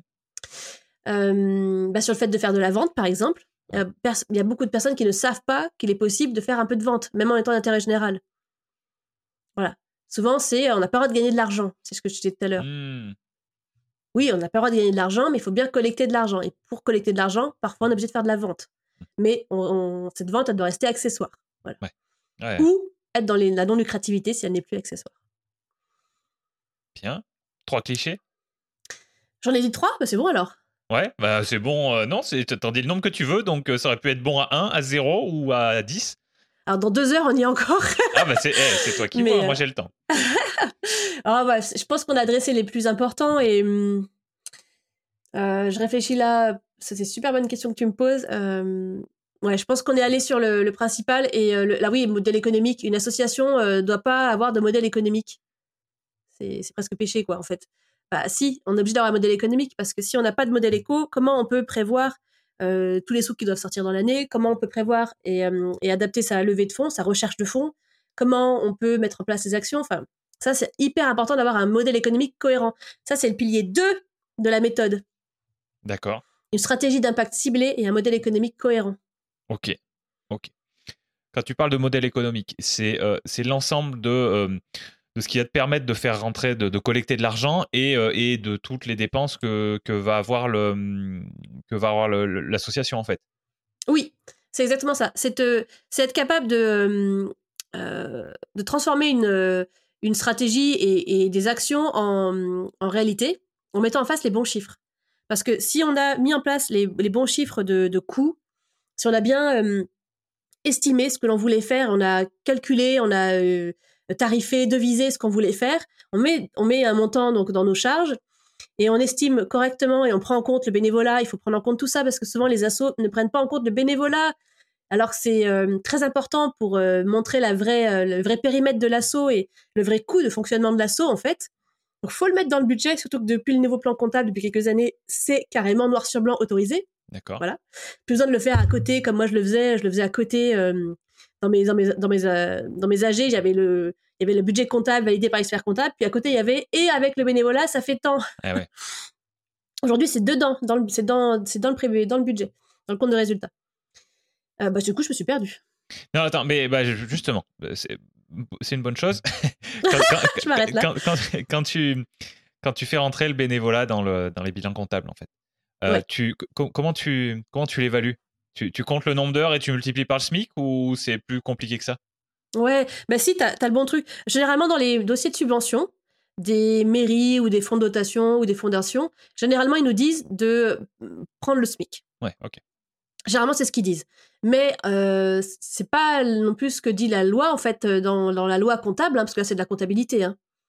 Euh, et nous, pour le travailler beaucoup avec notre experte comptable, qui intervient aussi dans le, dans le programme euh, tout le temps pour répondre aux questions des membres sur les questions de comptabilité, ce qu'elle nous disait, c'est qu'en fait, normalement, tu dois mettre en, en face le, le coût moyen de quelqu'un qui aurait été recruté pour faire ça. Ben Donc, si c'est un travail de niveau cadre, bah, il faudrait mettre un coût moyen de cadre. Si c'est un travail de niveau employé euh, bah, non qualifié, il faut mettre le niveau. Voilà. Hmm. C'est normalement censé faire plus le niveau réalité. Et ça change tout. Hein. Eh ben mais, dans les, ouais, mais dans les budgets de subvention, ils nous disent souvent de mettre le SMIC. Ouais, ouais parce que moi, moi j'imagine euh, quelqu'un qui, qui, fait ce genre de, de calcul, ça devient vite très compliqué pour, euh, pour retrouver tout. Quand, quand tu multiplies tout par, par, par, la même somme, bon, ben, tu faut, déjà, c'est pas évident forcément d'estimer le nombre d'heures qui va être nécessaire. je, ne sais pas ce que tu en penses. moi, mmh, je, mmh. moi ça, me paraît, ça me paraît déjà compliqué. Si après, il faut, il faut trouver. Euh, faut être vraiment au fait de, des, des, salaires euh, équivalents, on va dire. Ah, oui. Moi, je préfère quand même, je préférerais que sur les dossiers de subvention, ils prennent le vrai travail en face demandé. Par exemple, faire de la gestion de projet, euh, faire euh, des choses complexes, de, ou faire du, de, ou distribuer des flyers dans la rue, bah, ça demande pas les mêmes, euh, ça, ça demande pas les mêmes choses. Donc, ça serait mieux de pouvoir vraiment prendre la réalité en compte parce que si un jour on doit recruter quelqu'un pour faire du flyer dans la rue ou pour faire des gestions de projet, on va pas le payer de la même façon. Mmh. Ce qui est d'ailleurs dommage, mais c'est comme ça. Voilà. Enfin, je, moi, je veux pas parler de ces considérations-là, mais en gros, ça, moi, je, je voudrais juste qu'on prenne en compte la réalité de l'association, parce que derrière, c'est de la recherche de fonds qu'on doit adapter. C'est un modèle économique qu'on doit adapter. Donc, si dans les, dossiers de subvention, on nous demande de mettre le SMIC en face, alors qu'en fait, si on recrutait quelqu'un pour faire ça, ce serait pas du tout un SMIC parfois, eh ben, ça, ça colle plus, en fait. Voilà, c'est pas cohérent. Donc, moi, je préférerais qu'on nous demande le vrai montant. Et en fait, comment on le fait? Alexandre, en fait, on, on suit avec tout plein de tableaux, de tableaux de bord, on suit notre bénévolat toute l'année on, les, on, le, on le suit, on l'estime, on les sait compter. Enfin, c'est tellement important que hum, on met en place des, des tableurs et puis des, ou, des, outils euh, digitaux pour poursuivre. Donc finalement, on y arrive. D'accord. Et après, après d'une année sur l'autre, on arrive à estimer. Mmh. Ok, ok. J'ai une question un peu plus, euh, un petit peu plus euh, abstraite, peut-être un peu plus, un peu plus générale. Est-ce que dans ces, dans ces sujets-là, là, est-ce qu'on est encore dans le capitalisme? Est-ce que euh, les questions d'offres et de demande sont, euh, sont euh, aussi importantes que quand on parle d'entreprise ou, ou est-ce qu'à ton avis, on est dans quelque chose de, complètement différent, de, de, pure solidarité, de... je ne sais pas comment formuler exactement ma question, mmh mais, mais je, je, voilà, ça, m'est passé par la tête. Mmh. Ces questions d'offres et de demande, par exemple. Alors, je je, je, je, suis pas sûre d'avoir bien compris, mais je vais, on va voir sur ma réponse si j'ai compris ou pas parce que tu parles d'offres et de demande, tu parles de capitalisme. Euh, moi, je me retrouve pas là-dedans. Enfin, je, je voilà, je, je, nous retrouve pas là-dedans. Je dis nous euh, parce que les assopreneurs, hein, je parle pas que pour nous assopreneurs, c'est pour toutes les personnes qu'on accompagne. Je les, je les retrouve pas là-dedans. Et, d'ailleurs, moi, ça me, ça me, ce que tu dis là me fait penser au mot innovation. Ok. Parce que dans tous les appels à projets et souvent dans les, dans les subventions de l'État ou des collectivités territoriales, le mot innovation, il est quasiment à chaque fois dessus, sauf les quelques subventions euh, qui seraient qui, qui, reviennent chaque année et qui sont pour du fonctionnement, qui sont très très rares. Euh, les, souvent, on nous demande de montrer, de justifier l'innovation dans nos projets. l'innovation dans nos actions. Mmh Et c'est là où je rejoins un peu les systèmes lucratifs ou le système que tu disais, tu parlais de, capitalisme, c'est que pour les entreprises, on, on, les incite à toujours être innovantes, innovantes, innovantes, innovantes, innovantes. Enfin, moi, j'ai fait des études d'économie. on, me, disait toujours, si tu es pas innovant, tu meurs en tant qu'entreprise. Mmh voilà. Et ben, donc c'est là où je, relie le capitalisme à l'innovation en fait. Mais et moi, je me retrouve pas dans les associations parce que tu imagines, on met en place. Regarde, imaginons que bah, c'est sortir les gens de la rue, donner à manger à ceux qui ont faim, soigner les gens du cancer, sauver les enfants qui ont une malformation intestinale. parfois, c'est, on est dans l'urgence, c'est-à-dire quelqu'un est dehors, on lui trouve un, un logement en fait, ou quelqu'un, un enfant est enchaîné, comme je disais tout à l'heure, on lui enlève la chaîne. Ou alors, on, met, on fait venir de l'eau dans un village qui n'avait pas accès à l'eau.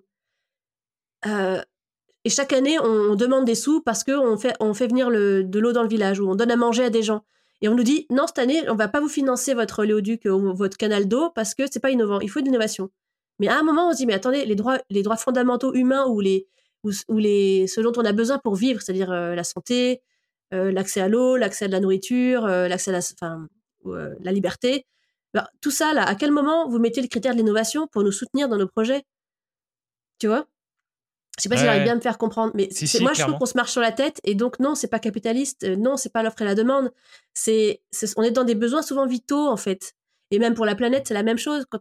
pour sauver la planète, sauver les animaux, euh, moins polluer, tout enfin, sauver les dauphins euh, ou les, les, poissons qui sont dans les qui sont attrapés par les, par les, les câbles des pêcheurs. Enfin, on est sur des choses, en fait, on est dans l'urgence, on réagit dans l'urgence, on sauve, on aide. Et ensuite, souvent, on élargit son impact et on améliore son impact. Mais quand les dossiers de subvention vous disent non, je vais pas, pas financer une nouvelle fois ton sauvetage de dauphins, j'ai encore n'importe quoi, mais parce que euh, si tu m'as pas mis d'innovation dans ton projet, euh, franchement, on est, on est, on est, on est, dépité en fait, on n'en peut plus. Mmh. Donc je sais pas si c'était ta question ou pas, mais moi ça m'a fait bien avec ça. Ouais, ça me va très bien ta réponse. Euh, je, t'explique moi d'où elle vient. Euh, quelqu'un qui va, euh, quelqu'un qui va donner de son temps, un mmh bénévole qui a donné de son mmh. temps. Si il était, euh, s'il le faisait, si, son temps et ses compétences, il les, il les mmh, échangeait, on va dire, auprès d'une entreprise, il, il, aurait, il serait payé au prix du marché normalement, enfin avec avec certaines variations, mais oui. dans l'idée, ça sera à peu, près ça. Et là, ben là, en fait, il l'échange contre 0 euh, euros. Oui. Donc, tu vois ce que je veux dire? Donc, on, donc on, casse complètement ce, système d'offre et de demande. Et donc, ce que je me, ce que je me demande, et après ton mmh. explication encore plus, c'est est-ce que les, les, les assopreneurs, notamment, est-ce que tu penses pas que ces gens-là euh, sont une sorte de. Comment dire Je cherche le bon mot. Mmh de contrepoids à, au monde plus capitaliste, au, mmh. à la recherche de l'innovation, du profit, de, et, justement, justement apporte, apporte à l'échelle globale du bien-être, apporte de la, de la survie, apporte ce genre de choses. et, dans, dans, un cadre où, d'un point de vue capitaliste, ça ferait pas sens. Oui, je comprends ce que tu veux dire. Oui, j'ai envie de te dire oui. Moi, je vois le. Alors, je, je, vois la, la, chose comme un équilibre. et en gros, y a, on, voit bien qu'il y a un équilibre qui, penche dans le sens de la destruction de la planète. Alors, on a le rapport du GIEC qui est sorti il y a quelques jours, au moment où on enregistre cet épisode ensemble, il y a le rapport du GIEC qui est sorti il n'y a pas longtemps et qui dit que c'est quand même bien la panade. Hein. Euh, voilà. Donc on sait qu'on est en gros dans une, une économie euh, où on, est en train, de faire pencher la balance, on va tous tomber dans, la lave. En fait, on va tous brûler. Euh, enfin, façon de parler. Alors que, ben, en fait, ça, c'est le monde capitaliste classique qu'on connaît et l'économie du progrès, toujours, toujours plus, toujours mieux, toujours plus, toujours mieux. Et en fait, ça nous fait pencher sur un jour, il n'y aura plus de planète. Il n'y a déjà plus beaucoup d'animaux, il n'y aura plus de planète. Et ben, en fait, moi, c'est comme si ce qu'on faisait dans les associations, et ben, ça, tu vois, c'est d'être de l'autre côté, en fait. C'est de l'autre côté de la balançoire et de dire attendez, on va essayer de euh, euh, euh, faire en sorte que ça aille mieux. Oui, on est. Moi, j'ai l'impression qu'on est comme plein des milliers, des, milliers de petites gouttes, des centaines de milliers, de même des millions de petites gouttes, puisqu'il y a 1 500 000 associations actives en France, rien qu'en France. On est des millions de petites gouttes. Et chacun a notre, une association par une association, un impact par un impact. On essaye de faire pencher la balance dans l'autre sens pour que la personne qu'on aide ou, ou ceux qu'on aide euh, aillent mieux. Oui. Et donc, forcément, ça peut pas se faire dans un contexte capitaliste. Et moi, ce que j'ai envie de dire, c'est que tout ce qui est fait dans le contexte capitaliste, de l'autre côté de la balançoire, pourrait tout à fait être réalisé de notre côté, en fait. Tout ce qu'on fait, tout ce qui est fait aujourd'hui, tout pourrait être porté en association. À partir du moment où on est prêt à accepter les, les, les, comment dire, les conditions de réalisation, tout pourrait être fait en association. C'est juste fantastique. Mais en revanche, je critique pas l'entreprise. L'entreprise, il en faut. Je ne suis pas anticapitaliste du tout. Je dis juste que c'est. Je dis juste que quand même, on pourrait imaginer que tout soit fait par, par des associations. En fait. D'accord. Est-ce que tu penses que la, limite, ça serait la motivation de beaucoup de gens qui sont, enfin la motivation, c'est peut-être pas le bon terme, mais, mais l'incitation de beaucoup de gens qui sont, bah, qui sont intéressés par le, par l'argent, qui sont intéressés mmh. par la propriété, qui sont intéressés par tout ça. Est-ce que, est-ce que c'est ça la première limite, voire la seule, ou pas forcément? Je ne sais pas si c'est la seule, mais tu as, tu as mis le doigt sur quand même le nerf de la guerre, l'argent. C'est le nerf de la guerre dans le monde dans lequel on vit. Et nous, on le voit bien dans les associations, sans argent, il y a beaucoup de choses qu'on n'arrive pas à réaliser. Même, en fait, on est quand même très fort dans l'innovation frugale, c'est-à-dire faire beaucoup avec très peu, et faire toujours plus avec toujours moins, parce qu'on a de moins en moins de fonds tout le temps. Donc, on arrive à faire plein de choses sans argent, mais malgré tout, on a besoin d'argent. Et c'est le nerf de la guerre. Donc oui, oui, peut-être que c'est vrai que la, une des premières choses qu'il faut lâcher prise quand on est assopreneur, c'est cet enrichissement. Et il y a certainement plein d'entrepreneurs euh, qui euh, bah, veulent pouvoir récolter les fruits de ce qu'ils ont euh, semé. Et je, le comprends et je le respecte, mais alors totalement. Mais parce que c'est vrai que la première chose dans l'assopreneuriat, dans c'est tu vas jamais t'enrichir en fait. T'as pas le droit c'est bah, pas possible en fait. Et, tu vois, si tu crées une asso dans laquelle, regarde, nous on a mis tout notre, on a mis beaucoup de sous avec Chloé dans l'assopreneur. C'était un choix, hein, je me plains absolument pas. C'était un choix pour pouvoir y aller, avancer, taper dedans. si un jour on veut faire autre chose, on s'en va eh bien, euh, cet argent qu'on a mis dedans, bah, jamais on le reverra. Parce qu'on n'a pas le droit de reverser les fonds d'une association à ses fondateurs. T'as pas le droit. On va le reverser nous à une autre asso qui va nous qui va avoir une cause qui nous porte, qui nous parle. Enfin voilà. Donc nous, cet argent, il est donné et on le reverra jamais en fait. Mmh. Ouais, c'est pas un investissement, c'est un, c'est un, un, don. Pas si, pour l'association, c'est un investissement dans, c'est un investissement dans l'association et pour l'asso. Mais en tout cas, il est plus, il nous appartient plus. Hein. Ouais, mais moi, moi quand j'entends investissement, je pense plutôt à quelque chose qui va, qui, va rapporter dans le futur. Alors, ça va te rapporter d'une autre manière, mais, euh, mais, mais, mais, pas, mais, pas, mais pas sous le format euh, dans lequel tu as donné. C'est ce que je veux dire? Bah, Ça va rapporter à l'association, oui, mais pas à moi, ni à Chloé, en fait. Oui, mais toi, toi, tu n'es mm. pas l'association. Non, bah non, justement, moi, pour moi, c'est cet argent, il est parti, quoi. Voilà, voilà. Mais ça, ça c'est très clair. Je pense qu'il faut insister dessus. C'est pas comme, euh, c'est pas mm. comme quand on achète une, une on achète euh, une, part d'une entreprise à, la bourse, euh, euh, on investit et, après on peut revendre et, ça nous appartient tout du long. Là, là, ce que tu dis, c'est que c'est clairement non. Et, je pense qu'il faut bien insister là-dessus. Oui, tu as raison. C'est peut-être ça le premier point. en fait, c'est est-ce que je, est-ce que en fait, est-ce que j'ai envie de m'enrichir, comme je te le disais dans mes dans mes questions du début. Hein, est-ce que j'ai envie de, m'enrichir et de récolter les fruits proportionnellement à ce que j'ai investi et, à ce que ça, ça génère? Mmh. Bah voilà, en, en, association, euh, ton champ de fruits, tu en auras un de fruits et encore, euh, tous les autres, ils vont aller à ton bénéficiaire. Quoi. Et c'est normal. Ouais. mais c'est clair. Encore une fois, je pense que c'est important, d'appuyer là-dessus. Mmh. Mais euh, c'est important qu'on dise aussi que moi, je suis totalement d'accord avec ça, en fait. Enfin, tu vois que je pense que quand tu es assopreneur, tu es en accord avec ça dès le départ. Moi, je me force pas pour faire ça. Je me dis pas tous les jours, oh, si j'avais créé Assopreneur en entreprise, j'aurais déjà plein de sous, je serais à Tahiti en vacances. Enfin, non, non, pas du tout. je dis n'importe quoi.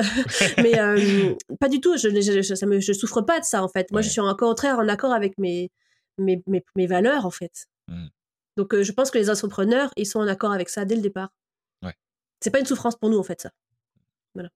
On veut juste pouvoir en vivre. Et c'est ce que, c'est pour ça qu'on a mis Assopreneur en place, c'est que toutes ces personnes-là, tu vois, elles sont en accord avec ça, mais en plus, elles savent, comme elles savent pas comment faire pour en vivre, elles, sont, elles se mettent en souffrance et en mmh. précarité elles-mêmes. Elles arrivent au RSA, en fait, ces personnes-là. Mmh. Donc, non, à un moment, non, il faut quand même pouvoir en vivre parce que c'est.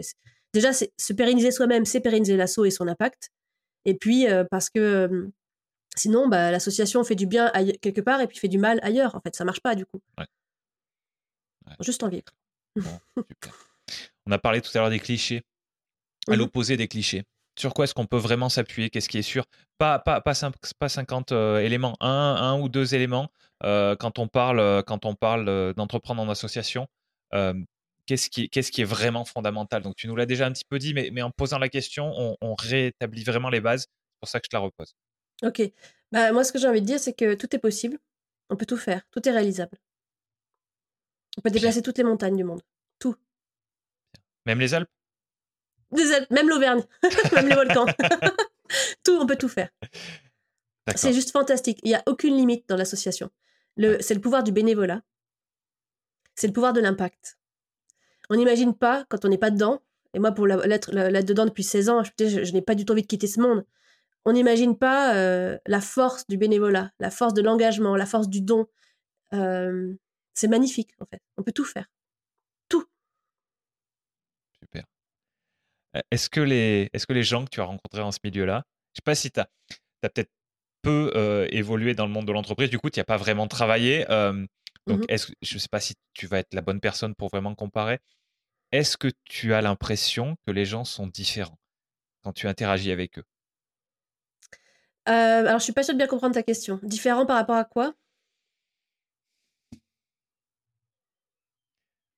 Est-ce Et quand que tu parles des gens, tu parles des salariés d'une entreprise ou des patrons? Tu parles de quoi? N'importe, euh, les, gens, les gens avec, qui- avec lesquels tu vas travailler, les bénévoles, les, les- est-ce que tu vas avoir l'impression que que ta relation avec ces gens-là. Donc, je, je t'explique pourquoi je te pose cette question-là Oui. aussi. Mm. Tout à l'heure, tu nous as parlé de, de, de, de ce qui t'a fait continuer dans, dans, dans l'association, et, et c'est cette histoire de fou rire en, en- avec, euh, avec, les, avec les, les, les élus euh, de l'association. Est-ce que ça, tu penses que c'est quelque chose qui est un petit peu général? Est-ce que les gens sont plus détendus, sont plus volontaires, sont plus euh, voilà? Ou, euh, ou est-ce que finalement, euh, dans le lot, tu vas retrouver à peu près les mêmes proportions de gens avec les mêmes caractéristiques que dans dans d'autres milieux? Alors, euh, bah, c'est effectivement difficile de répondre parce que je n'ai finalement jamais travaillé dans une entreprise directement. Je j'ai réalisé ça il y a pas très longtemps en fait. Donc, je ne sais pas. En revanche, j'ai beaucoup travaillé avec des, dans des associations d'entreprises, c'est-à-dire des associations où les membres étaient surtout des personnes morales et, des entreprises. Ouais. Donc, ce sont des associations qui représentent des filières, des secteurs d'activité sur lesquels on travaille sur l'emploi, la prévention des risques, l'accueil des salariés, etc. etc.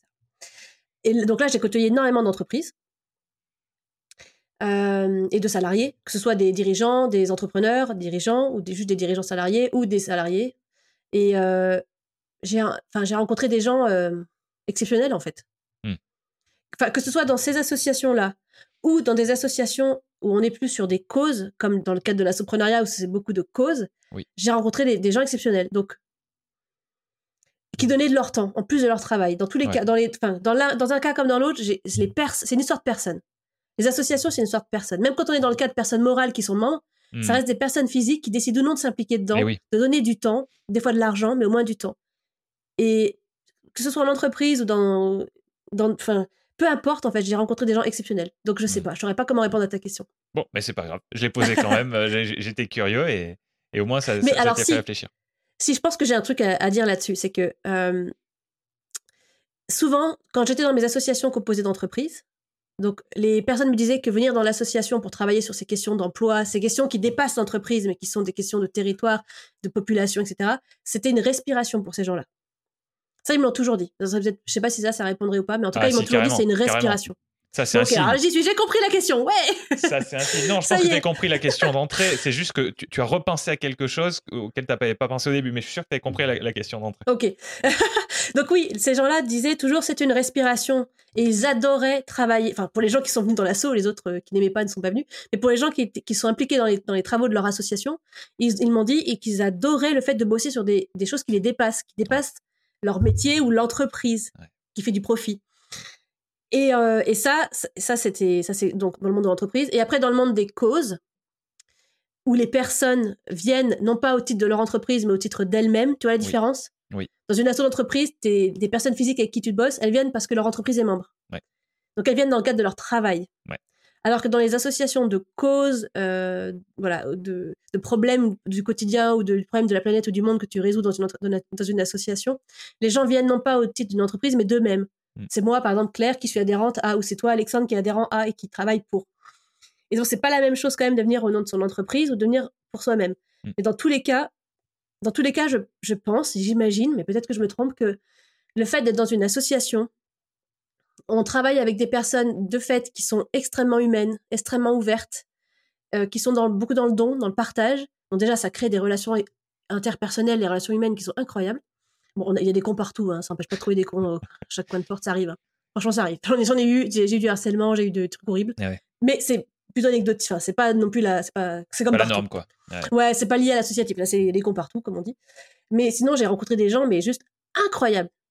Et donc forcément, et puis on est dans un contexte quand même, on n'est pas dans des relations client-fournisseur, on n'est pas dans des relations de business, on n'est pas dans des relations où le profit doit se faire, où tu sais, il faut être productif. On n'est pas là-dedans. On va être, on va, on doit être efficace pour un impact. Mais je pense que oui, peut-être que c'est un peu différent du monde de l'entreprise classique. En tout cas, c'est ce qu'on me disait dans le monde des entreprises, des associations d'entreprises, c'est qu'il n'y a pas cette relation euh, client-fournisseur où, et ça, ça fait du bien. Ouais. Et ça détend les relations. Et en plus, quand, quand tu travailles sur ta cause, non mais attends, T'imagines? Comme tu es épanoui quand tu peux aider la cause qui te touche et qui te retourne les tripes. Il y a quelque chose qui vient de me, venir. Est-ce que tu penses que en association, comme celle avec laquelle tu travailles le plus souvent, est-ce que tu penses qu'il y a beaucoup moins le côté compétition qu'il y a peut-être plus en entreprise? Et est-ce qu'il y a plus le côté coopération? Super bonne question. Oui et non, mon capitaine. euh, j'ai découvert dans ma carrière que la, concurrence existait au sein du monde associatif. Oh, que, n'ai-je pas dit? C'est aussi fait partie des choses qui sont pas très connues, euh, qui se disent pas trop. Mais oui, il y a une concurrence qui existe entre les associations. Parfois, parfois, pas toutes. Souvent, euh, la plupart du temps, on essaye, on essaye de bosser en coopération. Mais parfois, malheureusement, c'est une sorte de personne, de personnalité, qui se mettent en concurrence. Moi, je l'ai vécu, et c'est là où c'est allé jusqu'à du harcèlement, et c'était horrible abominable.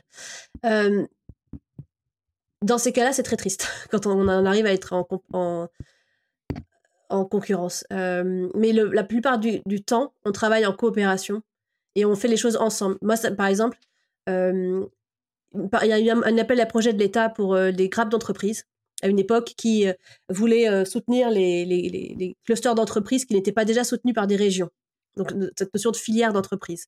Et donc l'État a lancé son propre appel à projet pour, euh, en disant grappe d'entreprise. Cluster, ça veut dire grappe en anglais. Hein. Donc les régions avaient créé ce qui, ce qui, ce qui s'appelait les, les clusters d'entreprise. Et l'État, en fait, s'est dit, bah, il y en a qui sont pas, il y, a des, y a des clusters existants qui sont pas euh, soutenus par les régions, c'est un peu dommage, donc on va les soutenir nous aussi. Donc ils ont appelé ça grappe, c'est rigolo. Et donc bref, on était deux grappes potentielles sur un territoire assez proche euh, à faire des choses similaires en, discutant avec les membres du, jury ou des personnes qui avaient connaissance de l'appel à projet, euh, parce qu'il faut vraiment bien connaître l'appel à projet avant d'y répondre, j'ai compris que s'il y avait deux candidatures trop proches, ça passerait pas. ça serait euh, une des deux ou, aucune des deux. Et comme c'était une association amie, euh, l'autre, je me suis dit c'est quand même trop bête qu'il y en ait une des deux seulement, pas l'autre, et au, zéro. Donc on a décidé de candidater ensemble. Et ben paf, on a eu le truc on a candidaté ensemble et on a été sélectionné et on a eu les sous, on a eu la reconnaissance et ça nous a fait un effet de levier de ouf. Donc, la plupart du temps, on travaille en coopération. Mais franchement, il y a des associations qui décident de se mettre en concurrence et c'est une sorte de personnes dedans, de personnes qui vont diriger l'assaut, qui vont décider de faire ça. Et c'est hyper dommage. Hmm. Dans ton domaine, qu'est-ce que, qu'est-ce que les gens ont tendance à faire qui est contre leur intérêt, leur propre intérêt? Donc, qu'est-ce que les assopreneurs auraient tendance à faire qui serait contre leur intérêt, c'est ça? Oui, oui. Euh, ils ont tendance à s'oublier. Donc c'est ce que tu disais tout à l'heure, c'est euh, c'est un petit peu le un petit peu le côté euh, dans les clichés. Tu disais une association, ça doit pas ça doit pas gagner d'argent, et donc là c'est un, un fondateur d'association, ça doit pas gagner d'argent. Oui, oui, oui, oui. Ce point de vue-là de l'argent, oui, il s'oublie complètement. Et ça va même plus loin ils s'oublient dans leur capacité physique et émotionnelle à porter leur cause ou à, porter ce que fait l'association, à développer leurs actions. C'est que ils, s'oublient en fait totalement. Donc par exemple, je le vois dans les appels à projets. Quand euh, les, les, les, assopreneurs euh, répondent à un appel à projet, ils vont mettre le temps des bénévoles sur des actions, parce que, comme je te l'ai dit tout à l'heure, on valorise le temps en argent. On transforme en sous-sous, mais j'ai toujours ça comme ça. Mais ils vont ils vont s'oublier eux. Je leur dis, mais toi, t'es où dans, dans tout ça? Ah mince c'est quand même, c'est quand même toi qui donne 100% de ton temps tout le temps en fait. et il s'oublie. Donc déjà paf. Et après, il s'oublie aussi, euh, c'est-à-dire que la cause qu'il porte, parfois il y a des, il y a des causes plus, plus, ou moins difficiles à porter, hein, sensibles, difficiles, enfin voilà, hein, ça dépend. Euh, bah, il l'emmène à la maison cette cause. Et il n'y a plus de limite euh, travail euh, privé euh, et vie personnelle, vie, vie, de travail quand tu es assopreneur. Il n'y a, presque aucune limite, c'est difficile. Donc, ils emmènent tout ça en charge mentale tout le temps. C'est lourd. Mmh. Et ils se donnent à 100%, même 200 ou 300 000% au niveau du temps. Donc, ils vont prendre sur leur vie perso, ils vont prendre sur leur. Quand ils travaillent, ils vont mettre de plus en plus le travail de côté. Enfin, et jusqu'à un burn-out associatif. Ils vont s'oublier sur tous les champs de des oublis. En fait. Mmh. Ils vont faire, ils vont s'oublier derrière l'association. Ils vont mettre l'association premier, et à tel point que pour eux, ça en devient dangereux. Ouais. Et donc, c'est un de nos rôles de, leur, euh, de les aider à se pérenniser eux-mêmes dans leur aventure assopreneuriale. Ok. Le fait d'être euh, d'être entouré euh, de, de, 119 autres camarades, enfin, même avec vous un peu plus du coup, ça les aide aussi? Oui. C'est le, tous et toutes nous disent se sentir seuls. Et nous-mêmes, moi-même, hein, je me suis toujours sentie seule aussi. Hein. On se sent seul en fait dans l'assopreneuriat, alors qu'on est on a souvent plein de membres, on a beaucoup de personnes autour de nous, on a des bénévoles, on a des partenaires, mais on se sent seul parce que c'est le poste dirigeant, en fait, mmh. qui fait qu'on se sent seul. Et avec une euh, communauté d'inspiration et d'entraide, là, on se sent plus seul, en fait. Ça nous sort de la solitude, cette communauté. Oui, les 120, les 120 copains, euh, copines, assopreneurs euh, ou délégués général, ça crée un réseau de pairs, en fait, où on comprend enfin ce qu'on vit. parce que nos proches ne, connaissent pas, ne connaissent pas. Si tu disais le métier de délégué général, personne ne connaissait. Moi, mes proches ont mis 10 ans avant de comprendre. Ils mettaient des mots, ils mettaient des mots euh, innovation, entreprise, cluster, territoire, association. Mais ça faisait pas une phrase, quoi. C'était rigolo.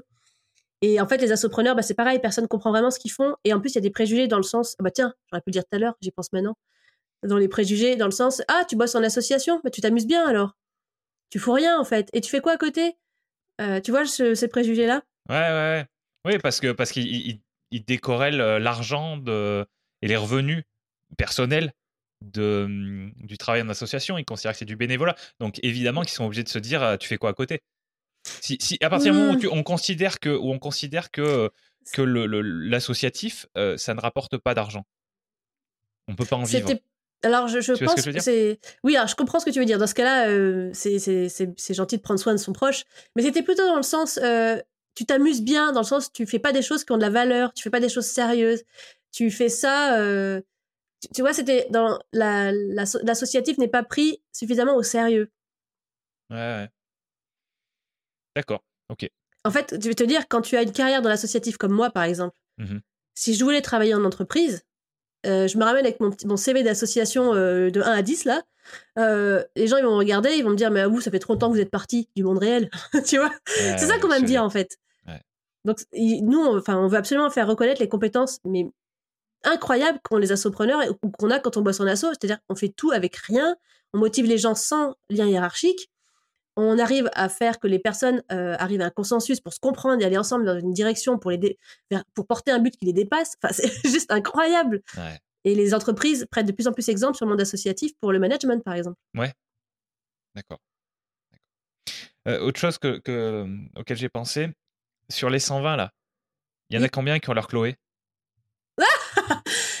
Pas, beaucoup, je t'avoue. Euh, ah, punaise, c'est une super bonne question. Il y en a plusieurs qui me disent Moi aussi, je voudrais trouver mon, mon binôme, euh, ma Chloé, ou qui disent ma Claire, selon avec qui ils, parlent le plus. Euh. Oui, il y en a beaucoup qui nous, qui nous le disent. Tu sais quoi Je pense que c'est 70-80% seul, 20% avec mmh. un binôme. Ok. Ok. Ou, sur, trois personnes. Sur le, alors ça fait pas très très longtemps, hein, mais sur le, sur le moyen long terme, tu penses que ça va faire une différence par rapport à ces questions de pérennité que sur, sur, lesquelles tu as beaucoup insisté? Oui, oui, oui, ça fait une énorme différence sur le, le risque de burn-out. Ouais, d'accord. Ça en fait. depuis le, programme, on a déjà évité 15 explosions en plein vol. On les note, ça fait partie de notre mesure d'impact, nos chiffres clés. Il y a deux personnes, on n'a pas réussi à, à, les rattraper ou à, les, ou à leur éviter le, le, craquage et ils ont craqué en arrêt de travail. Euh, c'est très, très très dur. Donc euh, oui, ça joue parce que quand tu es tout seul, forcément, bah euh, moi je le vois bien. J'ai dirigé des associations en étant la seule déléguée générale pendant donc plusieurs plusieurs années là. j'étais seule DG. J'avais des salariés, mais j'étais la seule DG. À à la décision. Depuis que je suis avec Chloé, là, depuis bah, 4 ans à peu près qu'avec Chloé, on travaille ensemble. Donc, ça fait 6 ans que je me suis lancée. J'ai fait 2-3 années seule. Et Chloé est arrivée depuis 3-4 années. Et pour rien au monde, je voudrais redevenir DG seule. Donc, tu vois, donc euh, oui, c'est je pense que ça peut jouer. C'est pour ça que nous, on, aide les membres à tout de suite mettre en place un comité de pilotage euh, bénévole. on leur demande d'aller prendre dans leur réseau autour d'eux des personnes qui auraient envie de les aider à réfléchir une fois par mois, ce qu'on mmh. appelle comité de pilotage. On les invite à aller chercher, aller hop, euh, d'aller trouver des gens, des énergies positives, des gens qu'ils aiment bien, des gens qu'ils connaissent pas mais qui ont des bonnes compétences qui sont utilisées pour le pour l'impact. Et on les fait créer ce comité de pilotage pour qu'ils soient plus seuls, qu'une fois par mois ils ont ils ont un, ils ont un groupe de cerveau en plus pour réfléchir. Et là-dedans souvent, bah, c'est un embryon de futur CA généralement, sans qu'on le dise, technique de la petite phalange. Et puis parfois il y a un ou une associée qui qui pourrait se qui émerge. qui émerge, ouais. Autre chose que, que, que les les entrepreneurs euh, font comme erreur ou, que oui non c'est ça c'est ça quelque chose que tu voudrais mentionner tout de suite euh, avant qu'on passe à, la suite et on va se rapprocher de la fin là donc déjà je voudrais dire qu'ils font pas d'erreur hein, les entrepreneurs hein, parce que c'est moi je voilà moi je donne des conseils on les aide on les accompagne mais euh, enfin je suis épatée tous les jours parce que font les entrepreneurs autour d'eux c'est tout ce qui est fait, mais on n'imagine même pas si je pouvais te lister les 120 personnes qui, ont, qui sont dans le programme ou, qu'on a accompagné. C'est tout et tous, c'est juste incroyable ce qu'ils font. tous les jours, je me dis, mais oh là là, c'est trop bien. Là, on a des nouveaux membres qui sont arrivés euh, avec Wilfried, et Léo. Ils ont euh, créé, ils sont les fondateurs de l'association Praticable. Praticable avec un K. Et en fait, c'est rendre le ride accessible à tous. D'accord. Même si on a qu'une seule jambe, même si on a zéro jambe, même si on n'a pas de bras. Tu vois, le, ride en, surf, en skate, en, ski, en tout ce que tu veux le, de rider, ils le rendent accessible à n'importe quelle personne, quelle que soit ta condition physique, en fait. Ok. T'imagines, c'est juste incroyable ce qu'ils font, c'est trop génial. C'est des, voilà. Il y a que des gens euh, géniaux. Donc, euh, déjà, je veux dire qu'il y a énormément d'énergie, énormément d'humanité qui est dans les associations et les entrepreneurs et que il n'y a, pas, y a n'y a pas tellement d'erreurs parce que si on fait si on se trompe on, bah, on tombe et on se, on se relève et on recommence. Et comme je te disais comme tout entrepreneuriat on, fait des essais. Des fois on trouve les bons rails tout de suite des fois pas. Donc euh, voilà. Il n'y a pas vraiment d'erreurs il y a des essais des expériences. Et je pense que la plus grosse comme je te disais le, le, plus gros défaut on va dire c'est de s'oublier. Mais à part ça euh. Ouais. Bon mais il y, en a il y en a une. Il y, a un gros risque et après c'est celui-là. le reste euh, le reste c'est des expériences oui, exactement. Parce que ce, gros risque-là de, s'oublier, ça va vers le burn-out après derrière. Hmm. Et ça va vers la difficulté à trouver. Euh, enfin, ça se met dans la précarité. On se met dans la précarité. Les autres, après, on fait des erreurs. On, moi, pareil. Oh, plein avec Chloé, on fait toutes les erreurs du monde. À chaque fois, on a l'impression qu'on tombe dans toutes les pots de enfin, dans tous les trous. On se prend toutes les pots de banane. On se prend toutes les portes, toutes les fenêtres. Non, mais je te jure, toutes les vitres sans teint. Boum. C'est pas possible.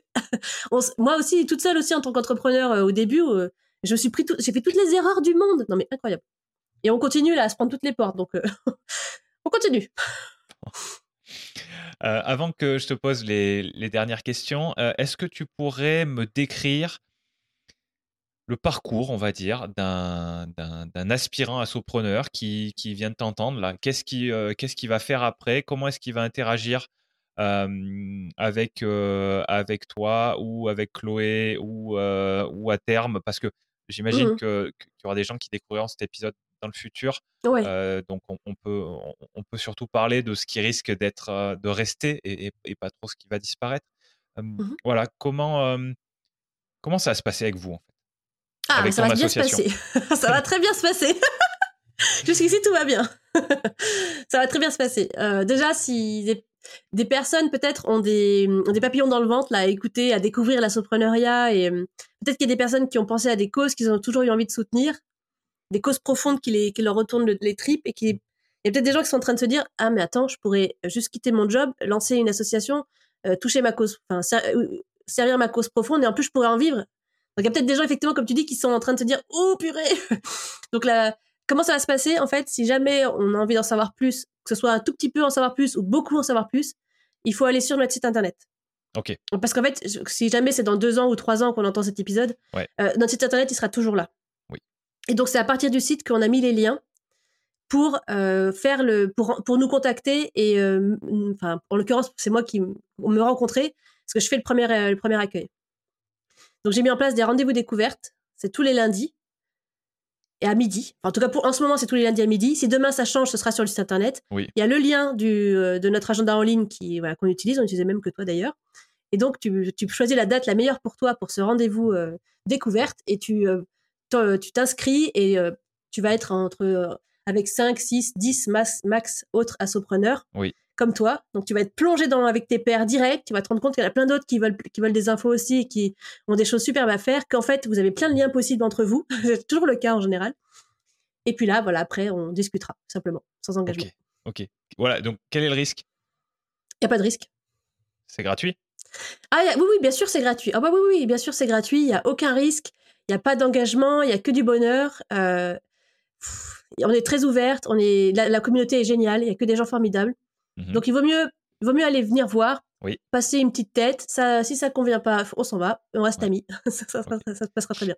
On, en reparlera, mais le, site web, comment il s'appelle? Ah oui, www.assopreneur.org. Ok. Donc A S O P R E N E U R. Voilà, masculin singulier. Assopreneur.org. Ok. Donc pareil, hein, je remettrai ça dans les notes d'épisode. Mais au moins, si vous l'avez entendu, c'est assez facile à taper sur, un, sur, un, sur, un navigateur. Donc, donc voilà. Bon, après, je voulais te demander si tu avais une ressource à conseiller pour les gens qui veulent creuser ce sujet-là. donc, donc, quand je parle de ressources, c'est livres, site internet, chaîne YouTube, podcast, etc. Alors, je, on, est d'accord, sachant, ouais, non, mais voilà, sachant que là, la grosse ressource, ça va être toi, ça va être vous, je suppose si tu en as d'autres qui sont extérieurs à vous, c'est le moment de le dire parce qu'après, on va parler de, de, tes ressources à toi. Ah, d'accord. Euh, parce que j'allais, te parler de notre podcast. Mais, euh, oui, mais on va en parler après. Ah, ah, juste après. Euh, donc, d'autres ressources, eh bien oui, il faut aller sur. Alors, surtout, j'ai envie de dire, ne prenez pas les, les modèles de statut qui sont en ligne. Non, faites pas ça. C'est pas une ressource à prendre. Ça va pas. Parce que je corrige, je, je, je répare tous ces statuts-là. J'en peux plus. C'est pour ça qu'on a un modèle dans Assopreneur. D'accord. pas ça. Mais euh, vous pouvez aller voir euh, sur euh, le mouvement associatif. Donc c'est quoi le mouvement C'est un site, Le mouvement associatif, c'est oui, c'est une association, le mouvement associatif, qui en fait représente les associations au, niveau du ministère. Donc en fait, voilà, c'est notre lobbying historique. Bien. voilà. On peut aller voir la Fonda, F-O-N-D-A, lafonda.org aussi, je crois. Et la Fonda, c'est une association aussi qui va travailler sur le fait associatif. Donc là, ils vont être plus, eux, sur de la recherche, des grands documents, ils publient des revues, euh, ils vont se poser plein de questions, il y a des groupes de travail, vous pouvez devenir membre à titre personnel et vous impliquer. Voilà, c'est très intéressant. Ok. Et euh, bah voilà, je pense que c'est pas mal. Mais oui, mais deux, liens qui ont l'air très importants. Euh, pareil, hein, on les mettra dans les notes d'épisode, comme ça vous aurez juste à cliquer pour aller dessus. Évidemment, tu te rappelles, hein, Claire je te les redemanderai, hein, les, les, liens, les, liens, que, les liens que tu m'as cités. Et puis si tu penses à d'autres après que tu veux rajouter, tu pourras aussi les mettre hein, pour ceux qui écoutent. Euh, il y aura peut-être des choses qu'elle n'a pas dit euh, dans les notes d'épisode, ah mais normalement, il y aura à peu près tout ce qu'elle a dit. Ok. Euh, non, mais pas, pas forcément plein, parce qu'après, ça devient trop. Mais, bah alors, deux, deux c'est bien. mais ceux qui, ceux qui te parlent le plus. Oui, bah, ok, super pour ces, pour ces ressources-là. Et donc, ton podcast, Hop, j'en ai eu un troisième en tête, je te le donnerai quand même. Ok. Euh, oui, sinon il y a aussi le podcast Assopreneur qui est en pause depuis deux ans, depuis bah, le lancement du programme parce que ça faisait trop de choses à gérer, j'ai pas réussi. Je me suis fait, euh, j'ai pris une vague, j'ai pris, j'ai bu la tasse, poum. Mais voilà, il y a le podcast avec déjà deux, 18 euh, épisodes, donc 18 heures d'écoute où en fait je suis allée interviewer des assopreneurs et des délégués généraux de métier et j'ai voulu leur demander très précisément comment ils dirigeaient leur asso, comment elle était composée, comment est la gouvernance, c'est quoi les réunions de CA, c'est quoi le programme d'action, c'est quoi le financement. Je suis allée dans des questions très précises et donc des réponses très précises. Super. Donc vas-y, redis le nom encore une fois. C'est le podcast Assopreneur. Donc, euh, sur toutes les Assopreneur comme votre site web et sur toutes les euh, toutes les plateformes. Sur, toutes les plateformes. Ok, peut-être. De podcast, de musique, voilà, comme le comme le tien, voilà.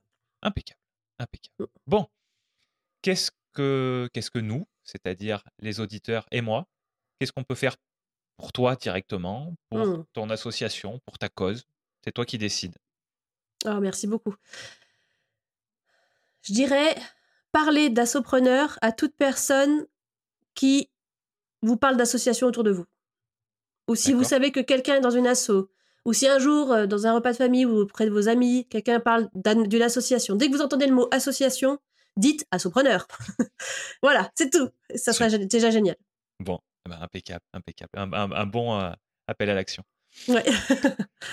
est-ce que donc ça fait on a une bonne discussion quand même, mais est-ce que dans tout ce que je t'ai demandé, est-ce qu'il y a quelque chose que je t'ai pas demandé que tu aurais aimé que je te demande? Peut-être me demander comment est-ce qu'on peut en vivre en fait euh, concrètement, ou est-ce que pour toi c'est, tu penses que c'était clair sur le fait de comment est-ce qu'on peut en vivre? Bah, on n'arrête pas de dire que c'est possible, mais euh ben, en fait, moi, moi ce que j'ai moi ce que j'ai compris, peut-être que je me trompe complètement, hein, mais c'est euh, c'est c'est qu'il faut que, faut que l'association euh, soit financièrement saine, on va dire, qu'elle fasse rentrer euh, un petit peu plus d'argent que ce qu'elle ne, que ce qu'elle ne dépense pour son mmh fonctionnement et pour ses bénéficiaires. Et, et, et, derrière ça, l'idée, c'est de, c'est de prendre ce rôle que tu avais pendant, je ne sais plus combien de temps tu m'as dit, 15 ans, mmh. Devenir mmh. salarié de l'association en ayant un rôle de, de je ne sais pas comment dire, de, je ne sais plus quel terme tu as employé, mais enfin de, de, de gérant, en quelque sorte, de l'association. Euh, en bah, pensant bien. Voilà. C'est très clair. C'est ça. C'est parfait. En fait, en fait faire, faire, ce qu'on faisait depuis le début, mais avec un. plus en étant président, présidente, mais en étant. Euh, en étant euh, Vas-y, redis-moi le terme. Délégué général. Délégué général. Donc ça c'est bon, donc c'est parfait. Et ben alors dans ce cas-là, ça aurait été peut-être de me demander quelle, quelle était la méthode pour pérenniser une association. Notre fameuse méthode sur laquelle tout, s'il y avait les, les mots clés peut-être de la méthode. Ok, c'est intéressant. Donc ça, ça c'est les, les, étapes dont tu parlais. Tu disais tout à l'heure, tu parlais de la deuxième étape qui était mmh. le... Bon, j'ai mangé les termes, mais euh, tu m'as parlé de la deuxième étape à un moment. Oui, c'est ça. Ok, bah, vas-y, lance-toi, je t'écoute. On t'écoute tous. Ok, ok. Alors là, donc là, euh, ce sont les quatre piliers pour pérenniser une association. Oui. Donc le premier pilier, c'est un assopreneur à l'aise dans ses fonctions, avec une gouvernance efficace. Ok. Donc dans ce premier pilier, on est sur le pilotage. Ok.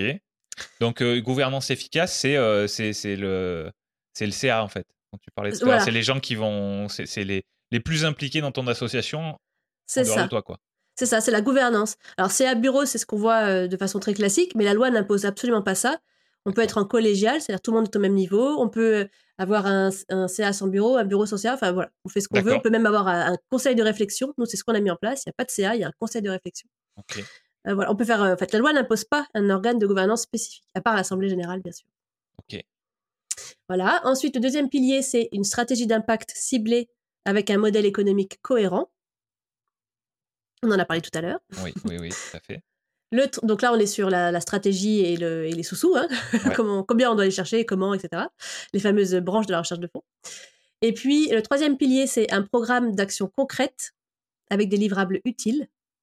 Ok. D'accord, donc ça, c'est les métriques, c'est ce qu'on mesure. Euh c'est ce qu'on non, c'est ce qu'on fait, c'est ce qu'on réalise. D'accord. ok. Un programme d'action et d'événements concrets, c'est ce qu'on réalise concrètement. D'accord. Que ce soit en visio ou en présentiel ou en, matériel, enfin voilà, c'est qu'est-ce qu'on fait, comment on agit, qu'on fait quoi, quand, comment, et on garde les livrables. Qu'est-ce qu'on qu'est-ce qu'on va laisser comme trace? D'accord. Donc ça, c'est action, on va dire. Et après le dernier pilier, ça va être une animation dynamique de la communauté avec un relationnel structuré. Ok.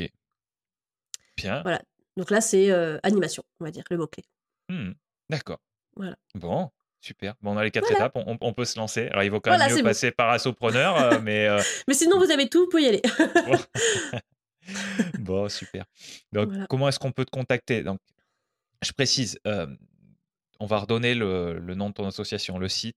On va, mmh parler, des, on va parler des réseaux de l'association, s'il y en a. Et, et puis, si tu es ouverte à ça, je ne sais pas si c'est le cas, si on veut te contacter pour échanger avec toi spécifiquement, mmh si tu veux partager des, des, moyens de te contacter toi directement. Oui, alors avec grand plaisir. Le mieux, c'est de me contacter sur LinkedIn. Ok. Parce que c'est là, moi, c'est mon réseau social de, prédilection que j'adore. Et en plus, c'est moi qui anime la page LinkedIn de Assopreneur. Donc, euh, et moi-même, Claire Ribouillard, je suis sur LinkedIn et j'adore qu'on me contacte par là. Donc, le mieux, c'est de me contacter par là. Okay. Si c'est pas possible, sinon par mail. Et mon adresse mail, c'est Claire, donc mon prénom, c'est L-A-I-R-E, at assopreneur.org, comme tout à l'heure pour le site web. Ok. Et là, ce sera, dans ce cas-là, on, pourra entrer en contact comme ça. Super. Voilà. Super. Et, et, et si on veut contacter l'association et du coup, alors a priori pour le moment, plutôt tomber sur toi, mais, euh, mais à terme, peut-être pas forcément. C'est quoi les, moyens préférés de, communication de l'association? Oui, donc on, a, on est présent, présente sur LinkedIn et Instagram, surtout. Donc on a, on a une, c'est Assopreneur, hein, le, notre nom. Et puis on est sur notre site internet, il y a un formulaire de contact. Donc il est aussi possible de nous contacter en, en, mettant un message. C'est Chloé et moi, toutes les deux qui recevons, et la première dispo répond. Euh, donc là, c'est pas mal. Sinon, c'est contact at assopreneur.org. Par mail. L'adresse mail, c'est ça, ouais. Mm. Ok. Ok, bon, bah, plein de, plein de façons de, de, te contacter et de vous contacter. Oui, je remettrai, je remettrai tout à nouveau, je vous le répète encore une fois, dans les notes d'épisode. Je vous dis à la toute fin comment les retrouver.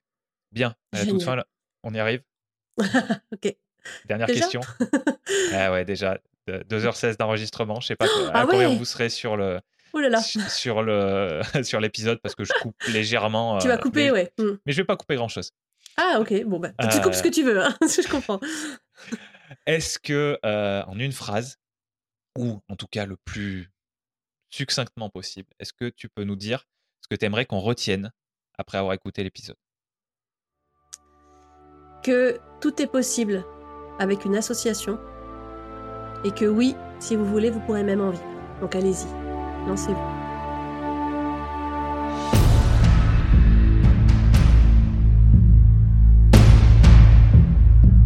Cher auditeur d'avoir écouté cette discussion jusqu'au bout. Tu peux retrouver les notes de chaque épisode sur le site alexandrepenot.fr slash podcast. C'est alexandre, P-E-N-O-T.fr slash podcast. Ces notes contiennent notamment le moyen de contacter l'invité et les références qu'il ou elle a mentionnées. Sur cette même page, tu trouveras les vidéos de tous les extraits marquants de l'épisode, ainsi que la version vidéo de l'épisode complet. Si tu veux aider ce podcast à continuer de se développer, tu peux t'abonner sur ta plateforme d'écoute préférée et y laisser une évaluation positive. Tu peux également me parler directement depuis le formulaire de contact de mon site pour me dire qui tu es, comment tu as découvert Principes fondamentaux et éventuellement qui tu penses qui ferait un bon invité. évidemment, ce qui aide le plus, c'est que tu recommandes ce podcast à des personnes que ces discussions pourraient intéresser.